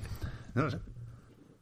Voy a mirar. Para, No creo que para esté- cerrar esta sección, esta, este, este segmento, para cerrarlo. 26 tiene. Holy shit. 26, te lo prometo, ¿eh? Me cago en Dios. Hostia, sí que salió mal, Este segmento ha quedado tan compacto, ¿no? Porque hemos planteado ideas, hemos hecho chistes. Mucho tiempo después hemos retomado ideas y hemos retomado esos chistes para hacer como punchline, o sea, como, como el, punch definitivo al final. Se puede publicar sola. este, este segmento lo voy a publicar en YouTube. El título va a ser ¿Por qué, en mayúsculas, los videojuegos de James Bond, en mayúsculas, son muy malos, en mayúsculas? Dos O mejor, mejor. Canceló, mayúsculas. John Favreau, mayúsculas también. Los videojuegos basados en películas, mayús- todo mayúsculas es este título. Este- aquí no hay minúsculas. Y la, y la imagen esta que se ve al lado de eso, eres tú poniéndote las manos así como el chaval de solo en casa al lado de un juego de Bond. Bien, me gusta, me gusta. Claro, I like ya it. está, ya, ya lo tenemos, ya lo tenemos todo. I like it. La Un miniatura. Ah, seguro que hay algún ju- el 007 Legends, seguro que tiene algún bug gracioso de estos, como que Daniel Craig con los ojos salidos o alguna mierda así. Eh, lo voy a poner al lado. Y fuego. Y tu, y tu, y tu como cara, una explosión y tu cara atrás. sorprendido, que si no, no funciona, así como muy sobreactuado. Eso es. como- Y, una, y un sobre de, del Ultimate Team abriéndose y saliendo eh, Maradona con un turulo en la nariz. En plan, "Ah, me ha salido la carta del foot prohibida. Creepypasta. Ya está. Ya está, ya está, ya está, ya está. Chavales, dejadme mirar una cosa. Lo voy a decir en directo. Nuestras ganancias, nuestras ganancias en YouTube, en, en- des- desde que abrimos el canal, han sido estimadas, según Google, por cierto, no se atreven a, a mojarse en eso, un euro con 91. Tus ingresos estimados. Pues pon un euro con 90. Hijo de puta, ¿qué más tienes que estimar aquí? ¿Cuál es, cuál es la imprecisión aquí? ¿No? Tenemos que más hacer o menos un partner, céntimo. tío, que hay que hacer partner. Hijo de puta. Algo Pues rascaríamos, con ¿eh? este, con este vídeo que, que, que voy a sacar de este segmento de 007, es probable que, gane- que esto no sea 1,91 euros, sino 1,91 millones de euros. Hay que hacer... hay- Estimados. decir 1,95 euros. No, no, no, millones, millones, millones. millones, millones, a tope. Hay que meterse en, en algún partner, tío, con YouTube. Que, joder, algo tenemos ahí. En fin, yo... Con Greg, Greg Miller, este de quién es? Kinda funny. Sí, Le mando un mail a ver si me nos meten en su partner. a ver. Como siempre, Víctor, ha sido hacer daño porque, en mayúsculas también, es muy fácil meterse con Activision. Y has buscado la versión mala del 007 Legends, que por lo visto es la de PC. La de Xbox 360, en Metacritic, tiene un 45. Casi el doble. No hemos venido a este podcast a hacer conciliadores. No hemos venido la a hacer casi el conciliadores. Y la de, PS, y la de PS3 41. claro. Ba- bañito de humildad para los Sonyers, ¿eh? De cuando la Play 3 era peor. Aquí se, aquí se está viendo, quiero decir. Es muy fácil comparar el Last of Us con el, ¿no? con el Dark Void, por ejemplo. Pero cuando estamos jugando con las mismas cartas, ahí está, Play 3, en el barro. RIP PlayStation 3. Nos queda lo del Cyberpunk, que se puede comentar también. Bueno, nos queda. Luego hay que ir a los Game Awards, ¿eh? Pero de lo que se suponía que era un picadito de la actualidad, estaba también lo del Cyberpunk, que, que, que ha tenido sus dos impactos en realidad esta semana, porque estaba anunciado ya el Night City Wire del jueves, de ayer, que sirvió para ver a Keanu Reeves tocando la guitarra, y un nuevo tráiler del juego que está muy bien, creo yo, que creo que la los fans no, no, no debería tenerlos porque no ha salido el juego, ¿no? Pero la gente que está esperando con muchas ganas Cyberpunk y que se llevaron el chasco del retraso, por supuesto, creo que necesitaban un, un vídeo así para recuperar la energía, para que suba el hype en definitiva otra vez y creo que lo consigue el tráiler y creo que es de agradecer que los poquitos días que faltan ya hasta el 10 de diciembre nos los pasemos mordiendo las uñas y y quizá más interesante o más importante, unos días antes salió por primera vez la versión de consola de Cyberpunk. Sabéis que tiene un acuerdo promocional con Microsoft, con lo cual solo se vieron las versiones de Xbox One X y técnicamente ya estaría. Porque también se vio el juego funcionando en Series X, pero sin el parche de nueva generación que sigue previsto para algún momento de 2021. Es decir, lo que se vio fue la versión de One corriendo en una X y también corriendo con la retrocompatibilidad en Series X. Dos grandes titulares, creo yo, que se ve bastante bien, evidentemente no es la versión de PC, pero está bien, que seguramente parece sí que va un poco más suelto en Serie X, ¿no? Que quizá no tiene mucha carga gráfica o muchos efectos adicionales, pero sí que parece un, pelín más ligero al moverse y habrá que ver también a qué resolución funciona cada cosa. Pero nadie va a dejar de preguntarse por la versión de One, ¿no? Que al final sigue siendo la de One S, quiero decir, que sigue siendo la One que tiene más gente y sigue siendo lo que quizá nos permite hacernos una idea de cómo se verá en PlayStation 4. Así que, bueno, se resuelven algunas dudas, pero no todas. Yo sigo pensando que es una pena y las circunstancias de nuevo se comprenden y lo último que hace falta aquí es otro retraso. Pero yo creo que si lo preguntas, mucha gente preferiría que esto se estrenara ya con el parche Next Gen. Hombre, pero se ve brutal, tío. ¿No? Sí, brutal, Yo- increíble, tanto. antes de ver, no me digas por qué exactamente, pero antes de ver el vídeo, eh, estuve leyendo pues, los comentarios en la night, mm, leí alguna cosilla que se decía en Twitter y tal. Y de hecho, o sea, no, no, no es que no me interese el juego, al revés, me interesa mucho y, y le tengo muchas ganas. Pero no que tampoco me interesaba mucho ver esto porque pensé que sería menos interesante por ser eso, un vídeo más o menos eh, obligado por, por el, acuerdo pro- promocional y demás. Como que iba, que iba a ser menos centrado, quiero decir, a nivel narrativo, ¿no? Que iba a ser Ya. más, pues así se ve en esta consola y así se ve en esta, ¿no? Eh, entonces mi idea no era verlo, pero como todo el mundo estaba en plan, Dios, qué desastre, para esto que no lo saquen en actual generación, no sé qué. Digo, joder, pues lo voy a ver, porque esto tiene que ser una desgracia. Sobre todo que Anu Reeves decían que se veía especialmente mal su cara. Y fue como, bueno, pues voy a verlo para ver cuál es la magnitud de la tragedia realmente. Y es como, tío, pero si tiene unos graficotes que te, se te va la puta olla. ¿No? En, en One X, quiero decir, ¿no? En Series X, mejor. Pero en One X ya tiene unos graficotes de morirse, tío. O sea, quiero decir que, que hay, hay otro, otros mil motivos para mm, no desconfiar, pero bueno, yo tengo más miedo, por ejemplo, con el con los tiroteos, que ni tengo del todo claro que vayan a ser tan buenos como los de un shooter puro, por así decirlo, ni tengo claro que, que vayan a ser... Mi, mi miedo principal es que, que haya demasiados, quiero decir, que al final el, el clímax de todas las misiones sea el tiroteo. A mí eso me da más miedo que los gráficos, que me parecen la hostia, la verdad.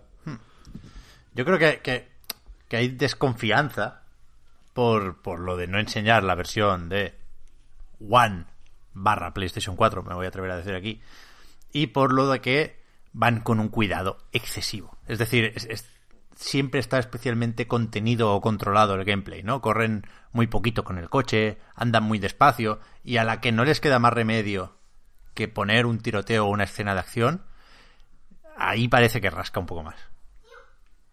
Y yo estoy de acuerdo de que, que no tenía mucho sentido brutal. esperar algo mejor que esto en una Xbox One X, ¿eh? por ejemplo. Pero creo que lo ya puestos se debería notar el parche Next Gen. Pero vaya, evidentemente esto es una cuestión de tiempos y de volumen de trabajo y, y está ahí la versión de PC que es la que lleva mucho tiempo tirando del carro y, y no creo que sea una mala noticia nada de lo que hemos visto esta semana de Cyberpunk 2077, ¿eh? al contrario. Pero lo del momento papá no corras, tío. Que en la One X cuando coge el coche un super deportivo del futuro se pone ahí a 20 por hora, no, no sube de primera. Luego con la One X, ahí con la serie X, perdón, le da un poco más. Fíjate que a mí me... Y luego ya me- empecé la, mo- la moto adelantando ahí, ¡buah! como loco en la autopista. A mí me gustó mucho ver el coche yendo a esa velocidad, la verdad. A mí también me pareció muy estético, que es lo, Porque- que, es lo que iba a decir, que todos los vídeos y luego trailers son la polla en cuanto a montaje y estética y todo.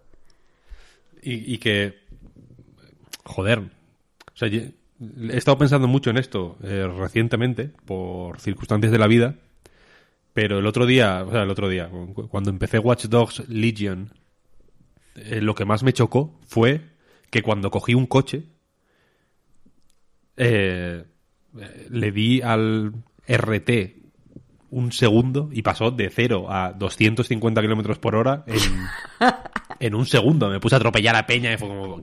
Ojo, ojo, calma, calma. El coche no funciona así. Por la ciudad, quiero decir. ¿No?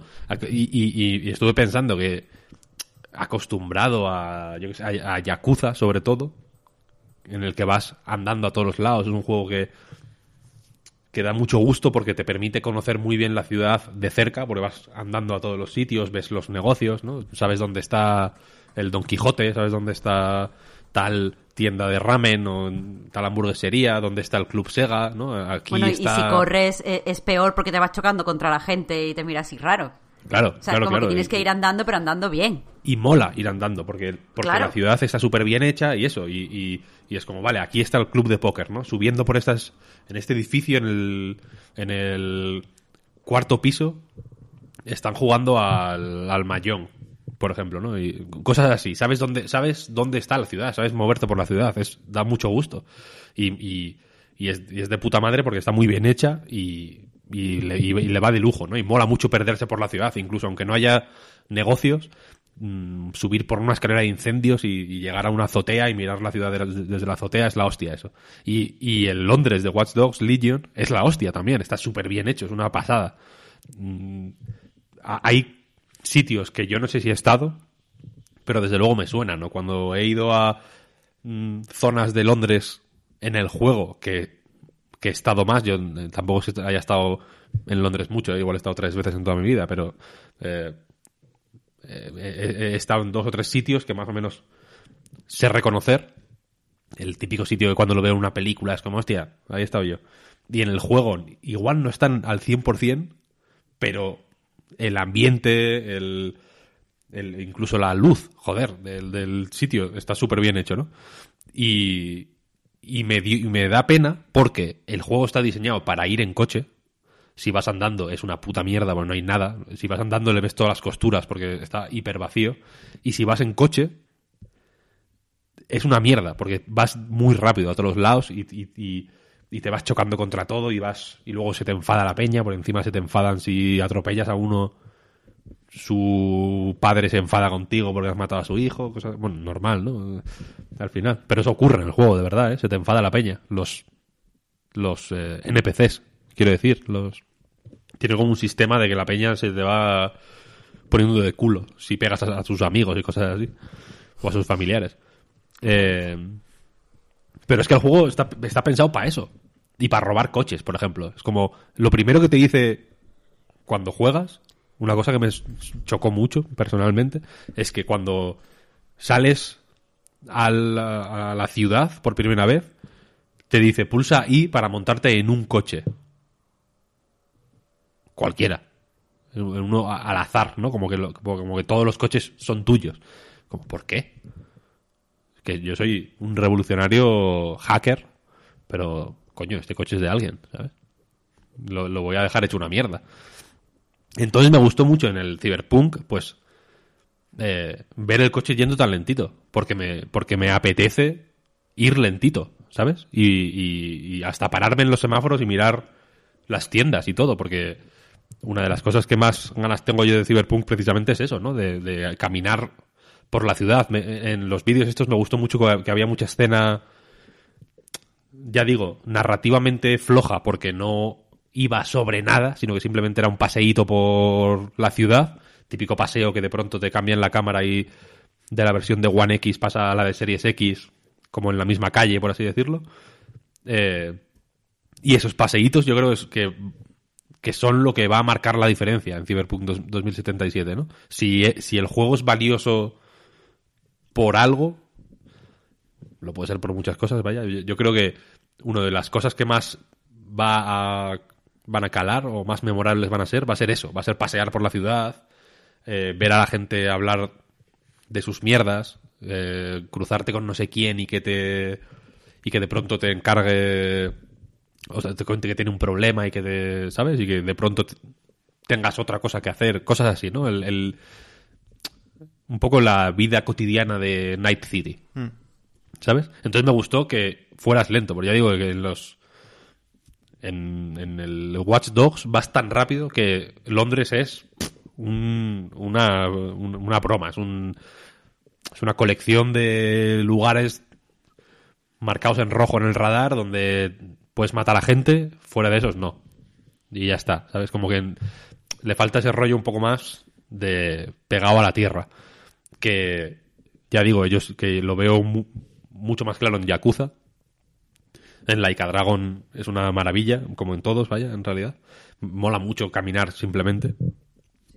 Y me gustaría que Cyberpunk fuera así. Por eso me gustó que fuera lento el coche. Es como, ¿para qué va a ir rápido, tío? Que, o sea, que, el- que o sea, en el futuro no hay límite de velocidad en, en, en, en zo- en zona urbana. En un futuro de ciberpunk, no, Víctor. Ahí no hay humanidad. No, da igual- si se muere, pues soy Len Green para todos. Los límites son tu, tu cuerpo, tío. Claro. Ni eso. No, hombre, pero ese coche tiene que ir. Hay que ir a, a 40 por hora en ciudad, mi opinión. Pero que parte conducir lento mola. En el vídeo queda, queda guay. Y, que, No sé. y, y es que es eso, que es más molón. Joder, que Más ir molón. rápido. Ir rápido, que, que, que- que eres? ¿El Burnout? Burnout 3. ¿De, qué- de qué vas, tío? Ve lento, ve paladeando la ciudad. Han- tienes a media Polonia pasando las putas que llevan sin ver a su familia dos años para hacerte esta puta ciudad. Mírala. Hijo de puta, mírala. No vayas a toda hostia con el coche, ve lento, tío, ve andando, si es posible. Yo quiero ir andando a todos los lados en Cyberpunk. Quiero usar el transporte público. Si, si lo hay. En una ciudad ciberpunk no hay. Bueno, pues voy a ir andando entonces. Ya está. Mu- Muy enfadado, ¿no? Voy a ir andando. No me... y, y no me puedes decir que no. Pero eso, joder, que la... Que la... Que me, el, el vídeo me sorprendió mucho, me entró muy bien, por, porque lo vi hiper calmado, además. Menos al final, que hay como hay unos tiros que, ya digo, es lo que menos me llama la atención. El, los paseos por la ciudad, el tal, lo- tiene escenas un poco típicas, ¿no? En plan, en plan como la androide esta del puticlub de androides, ¿no? Cosa que es un poco, bueno, esto ya está un poco visto, pero bueno, no pasa nada, no pasa nada, porque tiene todo tan buena pinta y, si y si ese nivel de detalle que se ve en algunas escenas se consigue reproducir a la, a la escala masiva que se supone que tiene el juego, guay, se va a gozar, se va a gozar. Pero eso, que no os quejéis de que los coches vayan lentos, tío. Es al revés.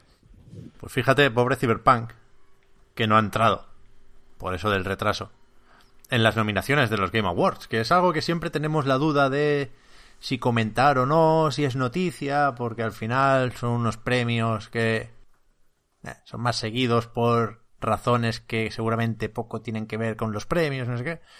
Al final que hay que comentarlo y los, los comentarios en la web nos dan la razón, ¿no? Que a todos nos gusta decir esta lista está bien, esta lista está mal, ¿no? Tienen Bueno, y que lo vota todos los, me- Claro. los medios más importantes del mundo. y eso, ¿eh? la gala se va a emitir, no celebrar, porque es un evento digital, por supuesto, el 10 de diciembre. Ahí sabremos los ganadores y a eso vamos.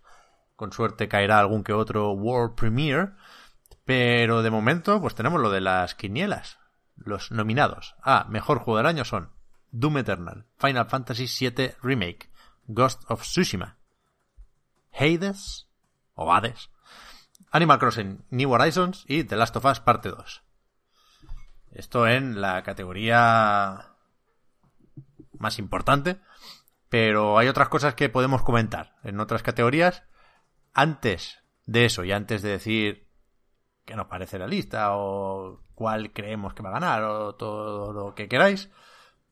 Creo que, como siempre, es necesario aclarar de dónde salen estas nominaciones, ¿no? Y estos premios, de hecho, que al final es la misma votación, ¿eh?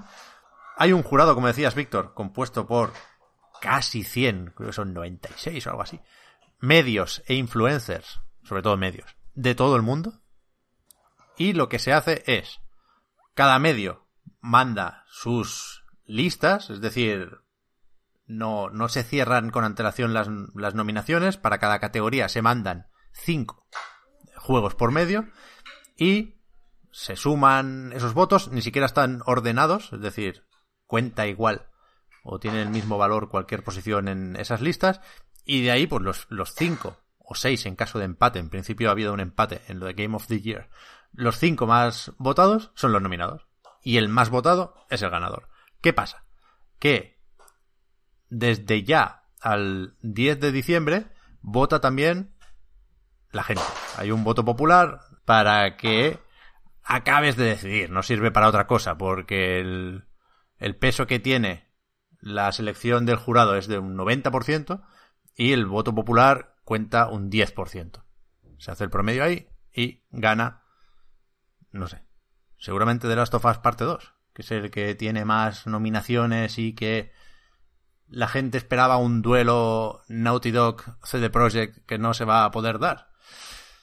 Yo creo que es entre Pues- ese y el Hades, que quizá es el de más prestigio aquí, o el Animal Crossing, que ha sido seguramente el mayor fenómeno videojueguista de 2020. Es que eso es lo que iba a decir. Eh, Animal Crossing no ha sido mi juego favorito de este año. Ya publicaré la lista, como hacemos siempre, en la web a final de diciembre. Pero creo que es innegable que si hablamos de el juego del año, no, o sea, en todo lo que, lo que abarca eso y todos los matices que le queramos poner, el juego del año ha sido el Animal Crossing. O sea, quiero decir, el, el, el de Last of Us, por ejemplo, eh, que es un juegazo y, no, no penséis que lo estoy desmereciendo de ninguna forma. Pero el de Last of Us parte 2 yo lo habría jugado igual en este 2020 que en el 2021 que en el 2019. Me hubiera dado igual. No, o sea, el año no ha aportado nada a mi experiencia con el juego. El Hades a mí me parece perfecto. Eh, pero, pero lo mismo, es un juego que el año pasado hu- hubiera sido eh, lo mismo. Pero, pero la experiencia de jugar al Animal Crossing que ha tenido mucha gente mm, no se puede separar de- del confinamiento, de la pandemia, de todo lo que aconteció en el año 2020. Incluso la gente que ha odiado el juego, mm, como un poco ha sido mi caso, no odiar, pero sí que se ha alejado del juego por todo el fenómeno que ha surgido alrededor de él, es también porque lo ha consumido en el 2020. Entonces tenemos que hablar de un juego, no solo que, esté bien hecho y que sea de calidad y que tenga muchas cosas que aportar, que a mí me parece que Animal Crossing lo tiene, pero que ha definido el año hasta el punto de poderlo definir como el juego de este año, es que ha sido, ha sido Animal Crossing. Y, y, a ver, no- yo no soy de enfadarme con los premios si no salen como yo quiero, pero me parecería de cierta forma injusto que un juego que, según mis preferencias personales y mi experiencia, es mejor, como Hades o, o, o mm, The Last of Us, le pasaran por encima. Ya, es que no sé, no sé qué reglas pone Jeff Keighley en este caso, que no vota, pero sí produce y presenta la gala. Pero a mí si me preguntan por el juego del año, yo digo el que considero que es el mejor, mi favorito. Y aquí, insisto, eh, habrán tenido que discutir en las redacciones y cada uno habrá tenido cosas distintas seguramente en cuenta para hacer la lista. Se ha comentado mucho la ausencia de Half-Life Alyx, que a mí me parece moderadamente sonada. Hablando en plata, es mejor Half-Life Alyx que Ghost of Tsushima. Lo siento. Nate Fox. Está, gana el, el mejor ahí, director. el- el Ahí estaremos, estaremos contigo. Pero, pero bueno, lo ha jugado menos gente, porque menos gente tiene realidad virtual. Entonces, insisto, en la sala de redacción o en la reunión de Skype de turno se decide quién vota aquí. Pues lo hacemos democrático y votamos todos los colaboradores o redactores o yo que he jugado a más juegos decido por todos. Bueno, no lo sé, no sé qué es mejor. No sé si estos Game Awards quieren resumir el año o celebrar la calidad. Pero a mí si me piden mi lista como, como, como influencer, yo pondré mis cinco juegos favoritos en cada sitio. Yo creo que no. que ni siquiera. Eh, o sea, al votarse como medio y no como individuo, quiero decir, es indiferente si has jugado o no a nada. Quiero decir que la, el O sea, planteamiento di- debe digo yo ser algo otro. polémico y Víctor tiene que decir algo mucho más polémico. No, no, no, no, no. Quiero la decir que, del programa. que eh, yo me acuerdo cuando, no sé si fue Polygon o no sé quién, que le dio el juego del año a, a, a PlayerUnknown's o al Fortnite o alguna mierda así. ¿Os acordáis de eso? Sí. Ujú. Hace el primer Hace año creo que años en tres, pasó, sí. sí. Eh, obviamente no, no era el caso, no era el mejor juego del año. For- Fortnite no es el mejor juego de ningún año de la historia. Ni lo va a ser nunca. Tiene una relevancia eh, especial e infinitamente superior a la de muchos juegos que están en esa lista de mejor del año. Sin duda, sin duda. Eh, pero, teniendo en cuenta esto y estando de acuerdo con lo que dice Marta, de hecho, porque efectivamente yo también creo que Animal Crossing sería un error no contextualizarlo. Quiero decir, estos son los juegos del año 2020, ¿no? No es, no es, no es ciencia ni es algo que tenga que sostenerse el año que viene. Quiero decir, que no tiene por qué ser el mejor, el mejor juego del año que viene, es el de 2020.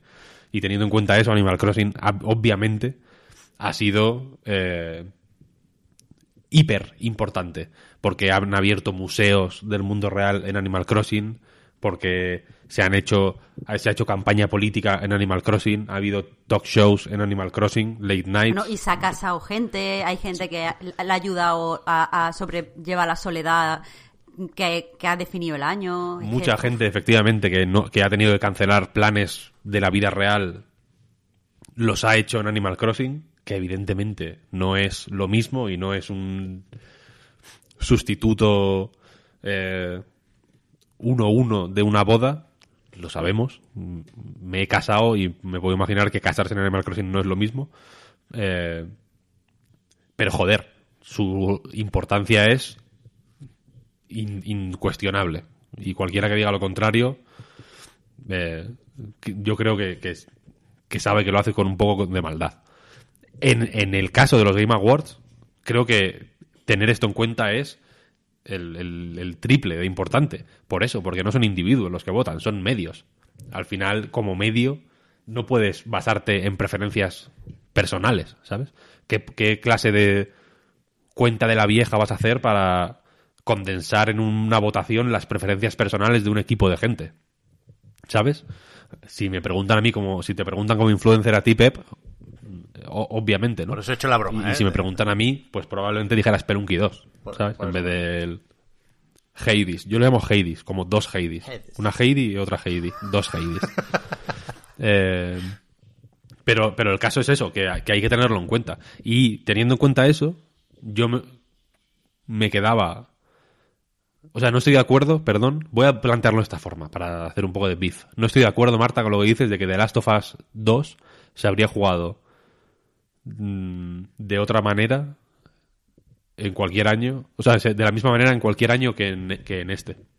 Hombre, Porque a en mí el- 1996 pues no lo podríamos haber reproducido, pero, joder. No, me refiero. Que el tema de The Last of Us y lo que ocurre en The Last of Us y, y, y- y- dos, quiero decir, y, y, y The Last of Us 2 en general, me parece hiper pertinente para nuestra contemporaneidad. Quiero Sí, decir que, cierto. que- que creo que es un, es un juego que, que jugado en, en el contexto de 2020, con unas elecciones en Estados Unidos que han salido 50-50, que es bastante heavy, con en las que uno de los candidatos es un, un puto clown. Joder, que salía, es un actor de, de solo en casa. Quiero decir, es una. eh, o- o- o- es, un, eh, es como si aquí el, el puto presidente fuera Jorge Javier. Es una cosa ridícula. Y- Eh, eh, eh, me, me parece que eso está mal con Jorge Javier, que es compañero No. y camarada. Víctor. No, Y de lo siento, pero no es así. La, la cuestión, como fuere. Vale, pues, pues Kiko Rivera. Si te, si te parece, Ajusta- ajustado, ajustado, bien. si te parece más clown. Eh, la cosa es esa, que la, sociedad está polariz- polarizada, los odios están a flor de piel, la, la parece las, las rencillas personales y los, y los crímenes del pasado salen a flote constantemente y parecen nublar por completo la capacidad para mirar al futuro, no para perdonarse o para nada, sino para mirar al futuro, ¿no? Y, y de eso va de Last of Us 2, coño, es un juego hiper pertinente en, en- en nuestra época y en, y en este año. Y es, Te- te doy ah, y la es- razón. Y es un tema que ningún otro videojuego de la historia ha tenido cojones de tratar. Y mucho menos un triple A. Y a mí eso me parece fenomenal. Y creo que hay que tenerlo en cuenta. Hay, hay que tenerlo en cuenta, tienes, tienes absolutamente la razón. Lo que pasa es que esa lectura de The Last of Us, que, que creo que la hace todo el mundo, no creo que sea nada eh, complejo que tenga que venir un periodista o un analista cultural a hacerlo. Pero me parece que, está un poco más alejada del videojuego que la pura utilidad que, le ve- que veo que, que, eh, ha tenido New Horizon este año. Es que eso, ya te digo, eh, tú experimentas el juego y después, tras reflexionar el juego, llega a ese tipo de lecturas. Que, que ya te digo, has aportado muchísimas ideas. Y la de que es un triple A, supongo que es la que más me interesa. Pero aún así, eh, la relación entre el año 2020 y Animal Crossing New Horizon es 1-1. En otro año el juego no lo habría petado tanto. En otro año eh, no habría habido colas para comprarlo. En otro año el multijugador no habría funcionado tan bien. En otro año las redes no se habrían eh, llenado de imágenes del juego. Mientras que Claro. quizá el año que viene sí habríamos hecho la lectura eh, alrededor de The Last of Us, aunque la experiencia no fuera la misma. O sea, igual el... el- el- la- Ya digo, sin quitarle valor a, a Animal Crossing, ¿eh? que me parece realmente un... Que me parece un juegazo, además. Me encanta. Sí, lo es. Eh, la cosa es que si no hubiera habido pandemia, Animal Crossing probablemente no hubiera tenido esa utilidad. Y sin embargo, The Last of Us 2, aunque no hubiera tenido pandemia, eh, habría sido igualmente relevante. Porque quiero decir, The Last of Us 2 habla sobre nuestro mundo y Animal Crossing no. Casualmente ha tenido una utilidad eh, por las circunstancias que se han producido. En- como fuere, en cualquier caso, es- esos dos juegos yo creo que tienen una importancia obviamente superior a, al- a todos los demás de la lista. Estoy de acuerdo. Pero, y ya te pero digo, aparte, ninguno de los dos eh, es mi favorito, supremo. Yo creo que sí, The Last of Us 2. Yo no votaría a otro, sinceramente. Ahí- y, y- y me da un poco de rabia, también lo, lo debo decir, que habiendo habido tantos juegos no triple A tan infinitamente mejores que algunos de los de esa lista, no voy a decir nombres. No voy a decir nombres. Pero habiendo habido juegos fantásticos que, que de los sobre los que se podría hablar en las mismas de la- con, con la- el mismo entusiasmo y con las mismas palabras grandes que de The Last of Us 2, quiero decir. Sí, sí. Eh, se tengan que por defecto dorársele la píldora a el triple A. Hay un montón de categorías en las que los triple A siempre van a ser eh, mejores. Está claro, o, ¿eh? o más destacables, ¿no? Porque ex- explotan la tecnología de formas muchísimo más vanguardistas por puro, por puro por puros recursos, quiero decir. O porque tienen cosas que otros que, que un juego de bajo presupuesto no puede tener, como actuación, ¿no? Por ejemplo, entiendo que una categoría de actuación, pues, esté copada de triples As porque Disc Room no tiene, no hay motion capture, quiero decir, no hay, no hay actores. Eh, pero que en mejor juego, que es la categoría principal, ¿no? Se supone Juego del año. por defecto siempre pongan triples as aún no mereciéndolo, me parece un poco bestia, ¿eh? Bueno, pues eh, eso lo firmo al 100%. Porque Eh, quiero decir, tú dale a, eh, a Ghost of Tsushima, eh, ya he dicho el nombre. Ghost of Tsushima Víctor, que se merece todo, ¿eh? se merece 10 premios, si queréis, de, de los que se les puede dar en esa en, en los Game Awards, ¿no? Pero mejor juego del año no. Lo siento. Lo siento de verdad. Lo siento de verdad. Lo siento con el corazón en la mano, os lo digo que, que no. Y Doom Eternal tampoco, probablemente. ¿eh? Y Final Fantasy VII Remake. Mm, yo qué sé. Si me pillas débil, igual te digo que sí. Pero Es que no, no a- es un ahora mismo completo. no. Ahora, ahora mismo no es un juego completo.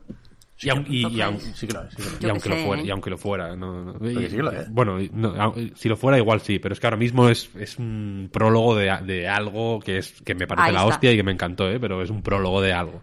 Ahí y no- está. y- No es más pro- bueno, no sé, no, no vamos a volver a eso. No es más prólogo que la primera parte de un juego que está hecho con vistas a una secuela. No es más prólogo que Vanquish. O sea, lo que pasa es que en Final Fantasy sabemos que hay más cosas después. Tío, es, es más Esto- prólogo. No hay una historia con. eh, eh, Escúchame. narrativamente me no hay una es. historia completa. Eso es. O sea, quiero decir, eh, Final Fantasy VII Remake es un experimento de la hostia e increíble que me parece absolutamente mágico porque depende al 100% de todo lo que sabemos sobre el Final Fantasy VII original a- a- al nivel de que la puta historia va sobre el Final Fantasy VII original. Claro. Quiero decir, no es eh, un remake del Final Fantasy VII original, sino un juego sobre Sí, sí. el Final Fantasy VII original. Eso es la hostia. Brillante. Increíble. Pero ya está. Quiero decir, Bueno. es una paja, es una paja que te da para un vídeo de YouTube Es una paja al aire. totalmente. curioso y ya, pero que, que ha de ser desarrollado. De nuevo, in- insisto que, que me parece eh, pues una falta de respeto, la verdad, para, para otros juegos que sí proponen ideas completamente desarrolladas, tan audaces y tan vanguardistas y tan arriesgadas como la de Final Fantasy VII Remake, si la quieres con- considerar todo eso, y que se van a comer una mierda, vaya.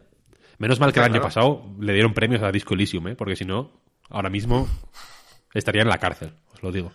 Bueno, pero es, es evidente que... Perdonad porque lle- llevaba un rato con el micro muteado, que se escucha a mi hijo por ahí jugando al Lego de fondo, y no sé ya qué he dicho y qué no, pero que evidentemente la popularidad cuenta aquí, ¿eh? Por, por eso, porque se votan como se votan, por eso creía que era importante escoger el, o sea, explicar el proceso de selección, y por eso yo creo que es fácil a veces mal pensar de estos premios, porque siempre hay X, triple A, 4 o 5, depende del año, y un indie, para quedar bien. Casualidad El- el que indie- siempre entre un indie. Claro, lo, lo estaba hablando precisamente con Pep antes de empezar, de que es que eh, la gente, al- algunas personas tienen el concepto de que cuando tú das estos premios, lo que premia es efectivamente a los mejores juegos. Pero eso no es así, es como en los Oscars, no se premian las mejores películas, se premia la mejor película dentro de las películas oscarizables que son nominadas por miembros de la academia, que son trabajadores de la industria del cine, igual que aquí los nominan trabajadores de la industria del videojuego de la sección prensa, y eh, después le dan los premios eso la propia la propia academia volviendo a votar Pero esto, o sea... la, la academia no bueno perdona Pep No, no, acaba, acaba Marta, perdona. Bueno eso que ni la academia ni ni eh, los responsables de votar los Game Awards juegan a todos los juegos es imposible eh, y descartan muchos juegos simplemente porque no entran en el perfil de lo que mm, pues luce por decirlo de alguna forma, en estas galas. Cuando nominas a Juego del Año, meter de repente un juego experimental o meter un indie que a lo mejor no es experimental y ha ido bien, pero que no conocen la mayoría de los jugadores, te perjudica el nivel de imagen porque la peña, primero, no lo conoce y lo critica y dice, ¿esto qué es? Esto es injusto, te has dejado el mío. Entonces, quieras que no, siempre se toca en todos los sentidos para, para compensar. Es como cuando en los Oscars se queja la gente de, bueno, es que ahora tienen que nominar al mismo, a, a actores de color, pues es que eso es falso, es que es igual de falso que nominar siempre a actores de películas conocidas y un debut, como se suele hacer, para que nada escandalice demasiado. Si es que todo esto no hay que sospechar, es evidentemente falso falso en el sentido de que se tiene que dar una imagen y tiene que hacer que la gente hable de ello y tiene que hacer que se discuta y para que todo eso funcione y se le dé publicidad al propio evento tienes que nominar a juegos conocidos y que tengan una enorme fanbase mmm, y, y, tienes que nominar también a un indie para que nadie diga que ignoráis lo indie y tienes que nominar también a un juego japonés para que nadie diga que no se quede de los juegos japoneses y tiene por, por ejemplo, esto me lo estoy inventando que no ha pasado y tienes que poner al final no sé qué, si es que nadie está hablando aquí de mejores juegos porque es imposible darle un premio al mejor juego porque nadie sabe quién es el mejor juego. Es algo ¿Y es, por qué no es importa, una medida objetiva que no existe. Y, y- pero la cuestión es esa, que eh, en el caso de los Oscar tam- tam- también, también lo veo grave, ¿no? En cierto, en cierto modo, pero en el, en- pero son gente de la academia de las, de las artes y las ciencias. Americana. Aquí es prensa. Quiero decir que la prensa del videojuego a nivel mundial no tenga la puta cabeza de... Por, eso decía al principio que no, importa si has jugado o no, ¿eh? quiero decir, porque eh, yo creo que evidentemente la experiencia de jugar a los juegos es eh, importantísima y, y- y lo principal probablemente, pero cojones, también lo es saber qué tendencias hay, qué, por dónde se está innovando, qué está más en boga entre ciertos círculos que no, que igual no son los, los triple A o los más populares, etcétera, etcétera, y que, y que, joder, y que no tengan cojones de, de querer ni que sea por imagen, tío, eh, a- a aumentar un poco su caché o su prestigio o, o- o su... Víctor, ¿estás hablando de cuotas? A nadie le gustan las cuotas, Víctor. No digo cuotas, digo que si tú quieres ser una figura relevante y un eh, y, y- alguna especie de faro eh, al, al que puedan acudir aquellos que quieran saber qué es lo más hot en el mundo del videojuego desde las más altas esferas hasta los círculos de desarrollo underground más desconocidos, échale huevos, hombre, ¿sabes? No me, no me, no me a Ghost of Tsushima. No, no es el momento de tener huevos una, una, una gala Que así. los medios son los que son también, ¿eh? Hombre, son los que son, pero son decenas y decenas y decenas. Que me parece bien, ¿eh? Quiero decir. Pero ahí está Eurogamer, y ahí está la Edge, y ahí están medios que, Bueno, que y Vice, a Eurogamer les, les tengo un respeto, quiero decir. Efectivamente está Vice y hay una serie de medios que entiendo que, que por porcentaje al final acaban contando menos, pero que es como, Pero tío. que, que no, lo que quiero decir, no quiero meterme con estos medios ni muchísimo menos, ¿eh? Hablo de popularidad y hablo de que al final la gente juega a lo, a lo que le sale de los cojones y no tanta gente juega a los indies. Y por eso nos cabe Claro, pues eso es lo que digo. O sea, que el Ori, otro gran ausente, creo yo, en la categoría incluso de mejor juego del año, el otro día actualizaron en Twitter las cifras de jugadores, ¿eh? 2,8 millones. El Ori, estando en el Game Pass, no es nada. Es un juegazo. 2,8 millones en el Game Pass es literalmente la mitad que el puto Grounded. Entonces, ¿con qué cara pedimos que pongan al Ori? con la cara de que igual es mejor que otros juegos que están que sí que están nominados. Quiero decir, Evidentemente, pero el quiero proceso, decir, aquí- el proceso si- de si el- selección es este. No se puede pedir otra cosa a los eh, Game Awards. pero es que el a- proceso de selección no es ese. Nada más que empieces a votar de otra forma diferente, ya no te llaman como medio. Pero que es que eso es así, que, que, que esto es una, esto es una compañía. O sea, quiero decir, los Game Awards funciona como una empresa, que lo que quieres tener las que más gente que, nunca vea la gala, que más gente que nunca comparta los nominados, que más gente que nunca use la etiqueta de Twitter. Si de repente sale nominado Spiritfarer al mejor juego, es el mi juego favorito de este año. Pero ¿quién ha jugado? ¿He jugado? Yo. No ha jugado nadie a Spiritfarer. Pues nadie va a hablar de eso, la gente va a, va a pensar que se ha ido la pelota. Y si nosotros tuviéramos que votar como a Night, pues a lo mejor hubiéramos votado Kentucky Road Zero TV Edition y no sé qué y no sé cuánto, y, y recibirían la papeleta y, y dirían, ¿quiénes son estos putos flipados que se vayan a su casa a comer mierda? Porque es así. La cuestión es que si el si si partimos de la base y yo quiero no mal pensar de esa manera de primeras de que es un concurso de números no las votaciones son irrelevantes en, el- en tanto que en, en tanto que ya está predeterminado lo que va a ocurrir no me estáis diciendo quiero A ver, decir no está predeterminado, pero hay una serie de títulos que más allá de su calidad tienen que estar sí o sí. ¿Por qué? Porque eh, la gente los conoce y va a generar debate, etcétera, etcétera. Yo creo que no puedes no nominar a, a of Tsushima, por ejemplo. O sea, Yo creo que no puedes no nominarlo, pero tienes que nominarlo en las categorías correctas, en las categorías en las que sí puede destacar. A, mí, la le- a la gente personalmente, le da igual. creo que le haces un flaco favor poniéndolo ahí, porque es eh, es injusto para él y para los demás. ¿Sabes? Porque no es un juego que dentro de 10 años vayamos a pensar en él como lo mejor de 2020. Ni, ni de lejos, pero ni aunque, pero, pero va- uf, ni- no, es que nos, nos tendríamos que tendríamos que ser muy generosos con él, como con muchos otros juegos que hemos adorado todos en su momento y que con el paso del tiempo han eh, han sido otra cosa, quiero decir.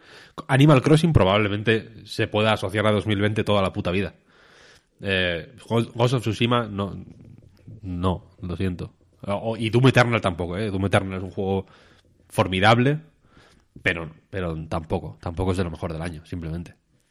O sea, o- eh, y, me parece un poco decepcionante que, que estén ahí. Por eso, porque hay otras categorías en las que, en las que probablemente destaquen mucho más, más. Categorías más específicas, más técnicas, más concretas que juego del año, ¿no? Que es como. Es la más la que más salseo da, porque es la más genérica y la más abstracta y en la que nunca nos vamos a poner de acuerdo. Quiero decir, evidentemente, que le den el GOTI a Ghost of Tsushima. Me da igual. Sé que no es, es, es la que menos, es curiosamente la que al mismo tiempo más nombre tiene y más importancia tiene y la que menos significa, en realidad. Porque, porque es la menos cuantificable. Eh, Mejor incluso mejor banda sonora o mejor o mejor actuación sí pues bueno veo una serie de criterios técnicos más o menos objetivos que se pueden utilizar como referencia para pues para mm, hacer un ranking si queréis no de alguna forma y de- determinar un ganador. Pero juego del año yo qué sé. Candy Ya. Crush. No, no, yo, yo creo que queda claro que es complicado, pero por todo lo que hemos dicho, y no sé si hemos llegado a contradecirnos, pero estamos siempre cerca, porque, joder, es que si pasas de juego del año, que es que la categoría es así, ¿eh? Game of the Year, las demás categorías sí son mejor algo. ¿Sabes?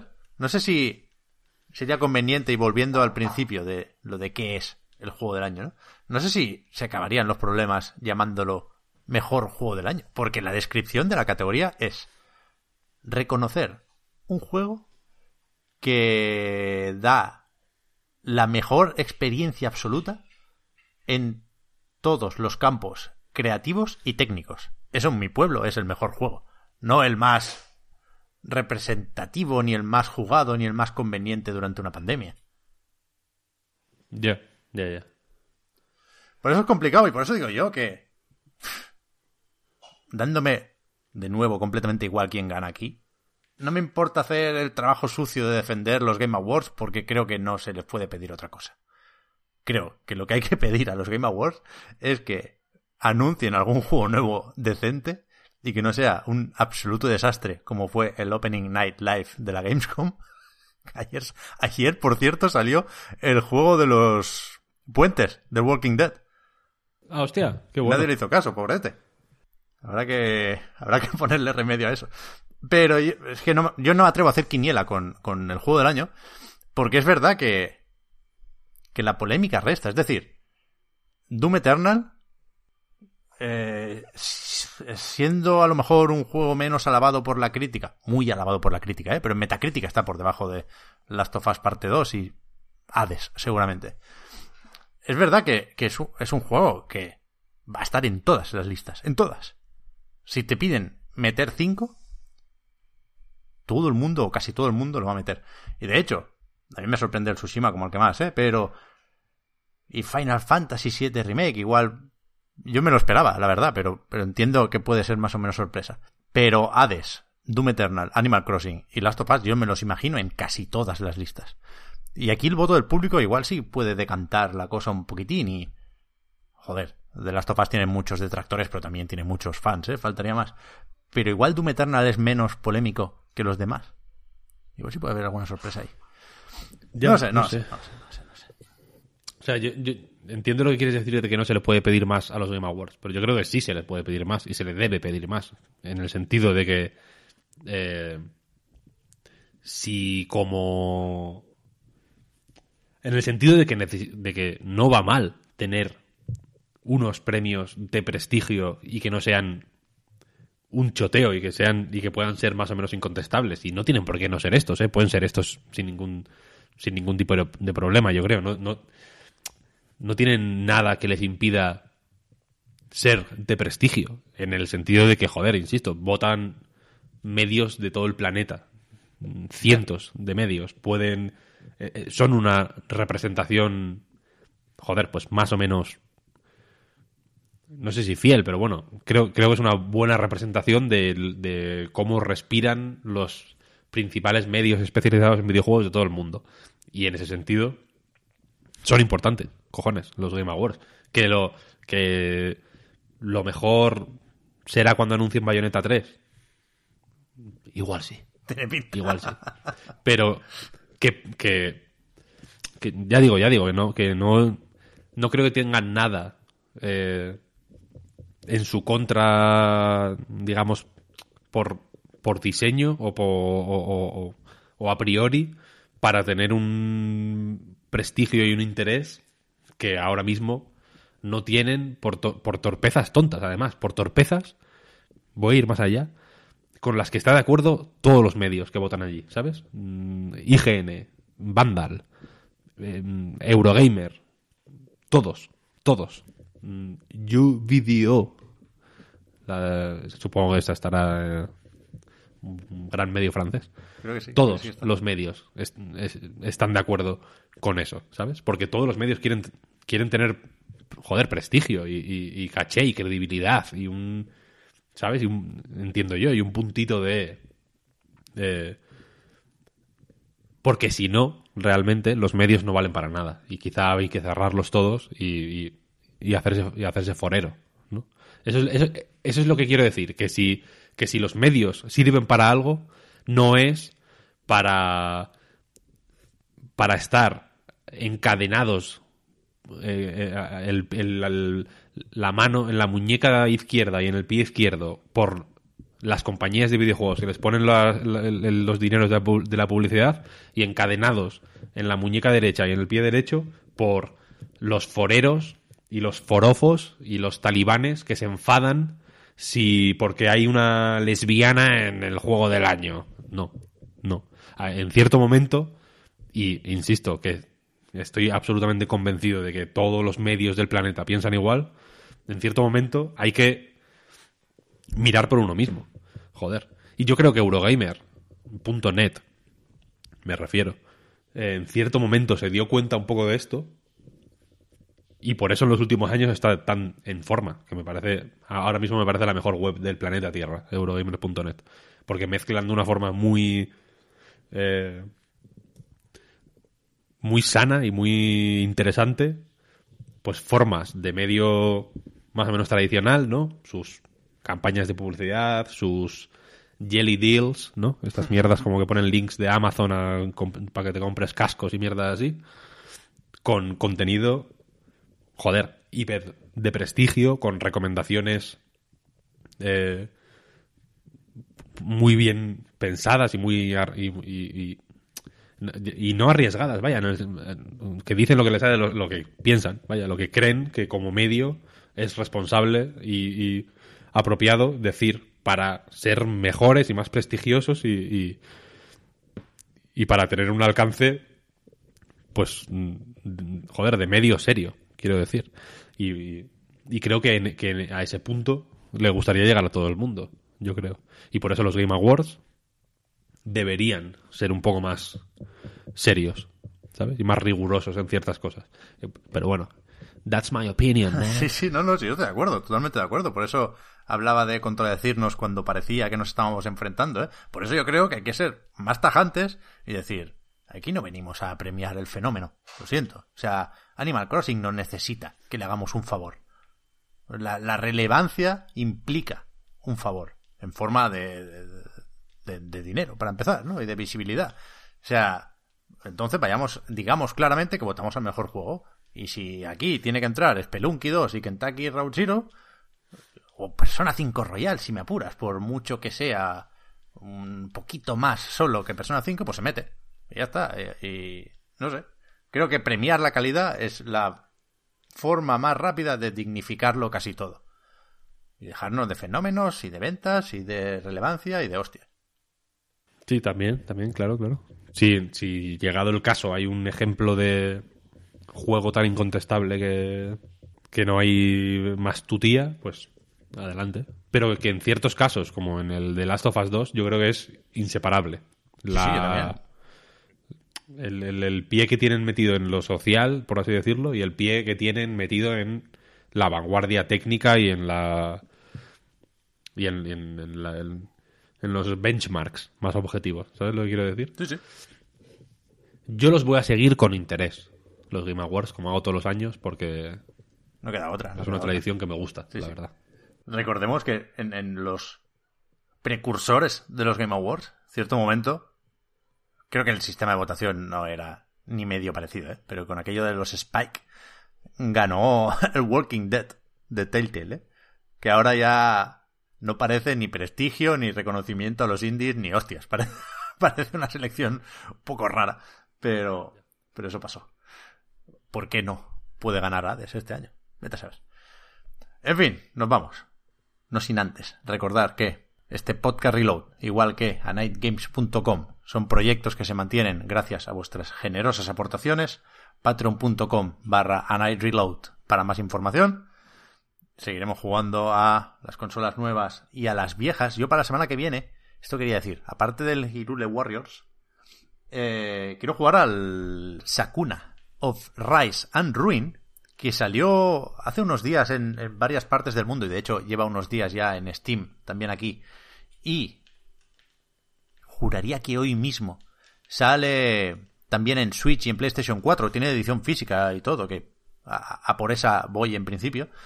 Y quería informarme de, de dónde se juega mejor, de si en Switch o en Play 4, porque es de aquellos, esto es acción con scroll lateral y, de eso se está hablando mucho, momentos en el pueblo cuidando o mimando o observando con mucho detalle el cultivo del arroz.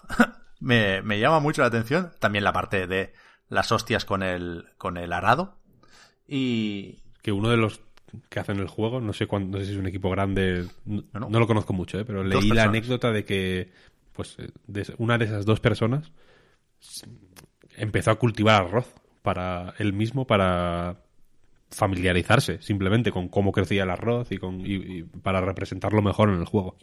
Sí, sí. Por esto venían de hacer el Astebrit, que es un juego ahí de Ah, hostia, naves y de robots. Bastante bueno ese juego. Bastante bueno, ahí está. Y, y por eso llevo un tiempo siguiéndole la pista y no sé, me apetece jugarlo en portátil, pero no sé cómo va a ir lo de los gráficos en Switch. Quiero mirármelo, nada, media horita para decidir qué comprar y la semana que viene traerlo, porque es que no sé si viste, Víctor, que esto lo edita Marvelous en Japón y tuvieron que, que chapar la cotización en, en bolsa, supongo, en Tokio, de Marvelous, porque el, el éxito del juego había hecho crecer las acciones de la compañía de una forma que los mecanismos de seguridad de la bolsa supongo que existe tal cosa, pero que saltó alguna alarma y dijeron, aquí hay, esto hay que mirarlo, parad la cotización. Y horas después volvió y bajó mucho otra vez, claro, pero pero hubo un, un pico aquí, se ve que ha, ha, sido un éxito. Así que, y se ve que está muy bien también, ¿eh? eso es lo que importa, lo acabamos de, de debatir. Pero, pero tengo muchas ganas de este, ¿eh? además la portada es muy Okami, por eso lo quiero físico. A ver, a ver, ojalá, ojalá salga guay. Y ya está. Nos vemos la semana que viene. Muchísimas gracias a todos por el apoyo en Patreon. No he dicho lo de la prórroga, ¿no? Siquiera. Nos vemos ahora en la prórroga. Los que no sois patrons, gracias también por seguirnos y ayudarnos a mejorar. Muchas gracias, Víctor y Marta, por haber estado aquí una semana más. A ti, Pep. A ti, Pep. Hasta la próxima. Chao, chao. Hasta luego. Chao, chao.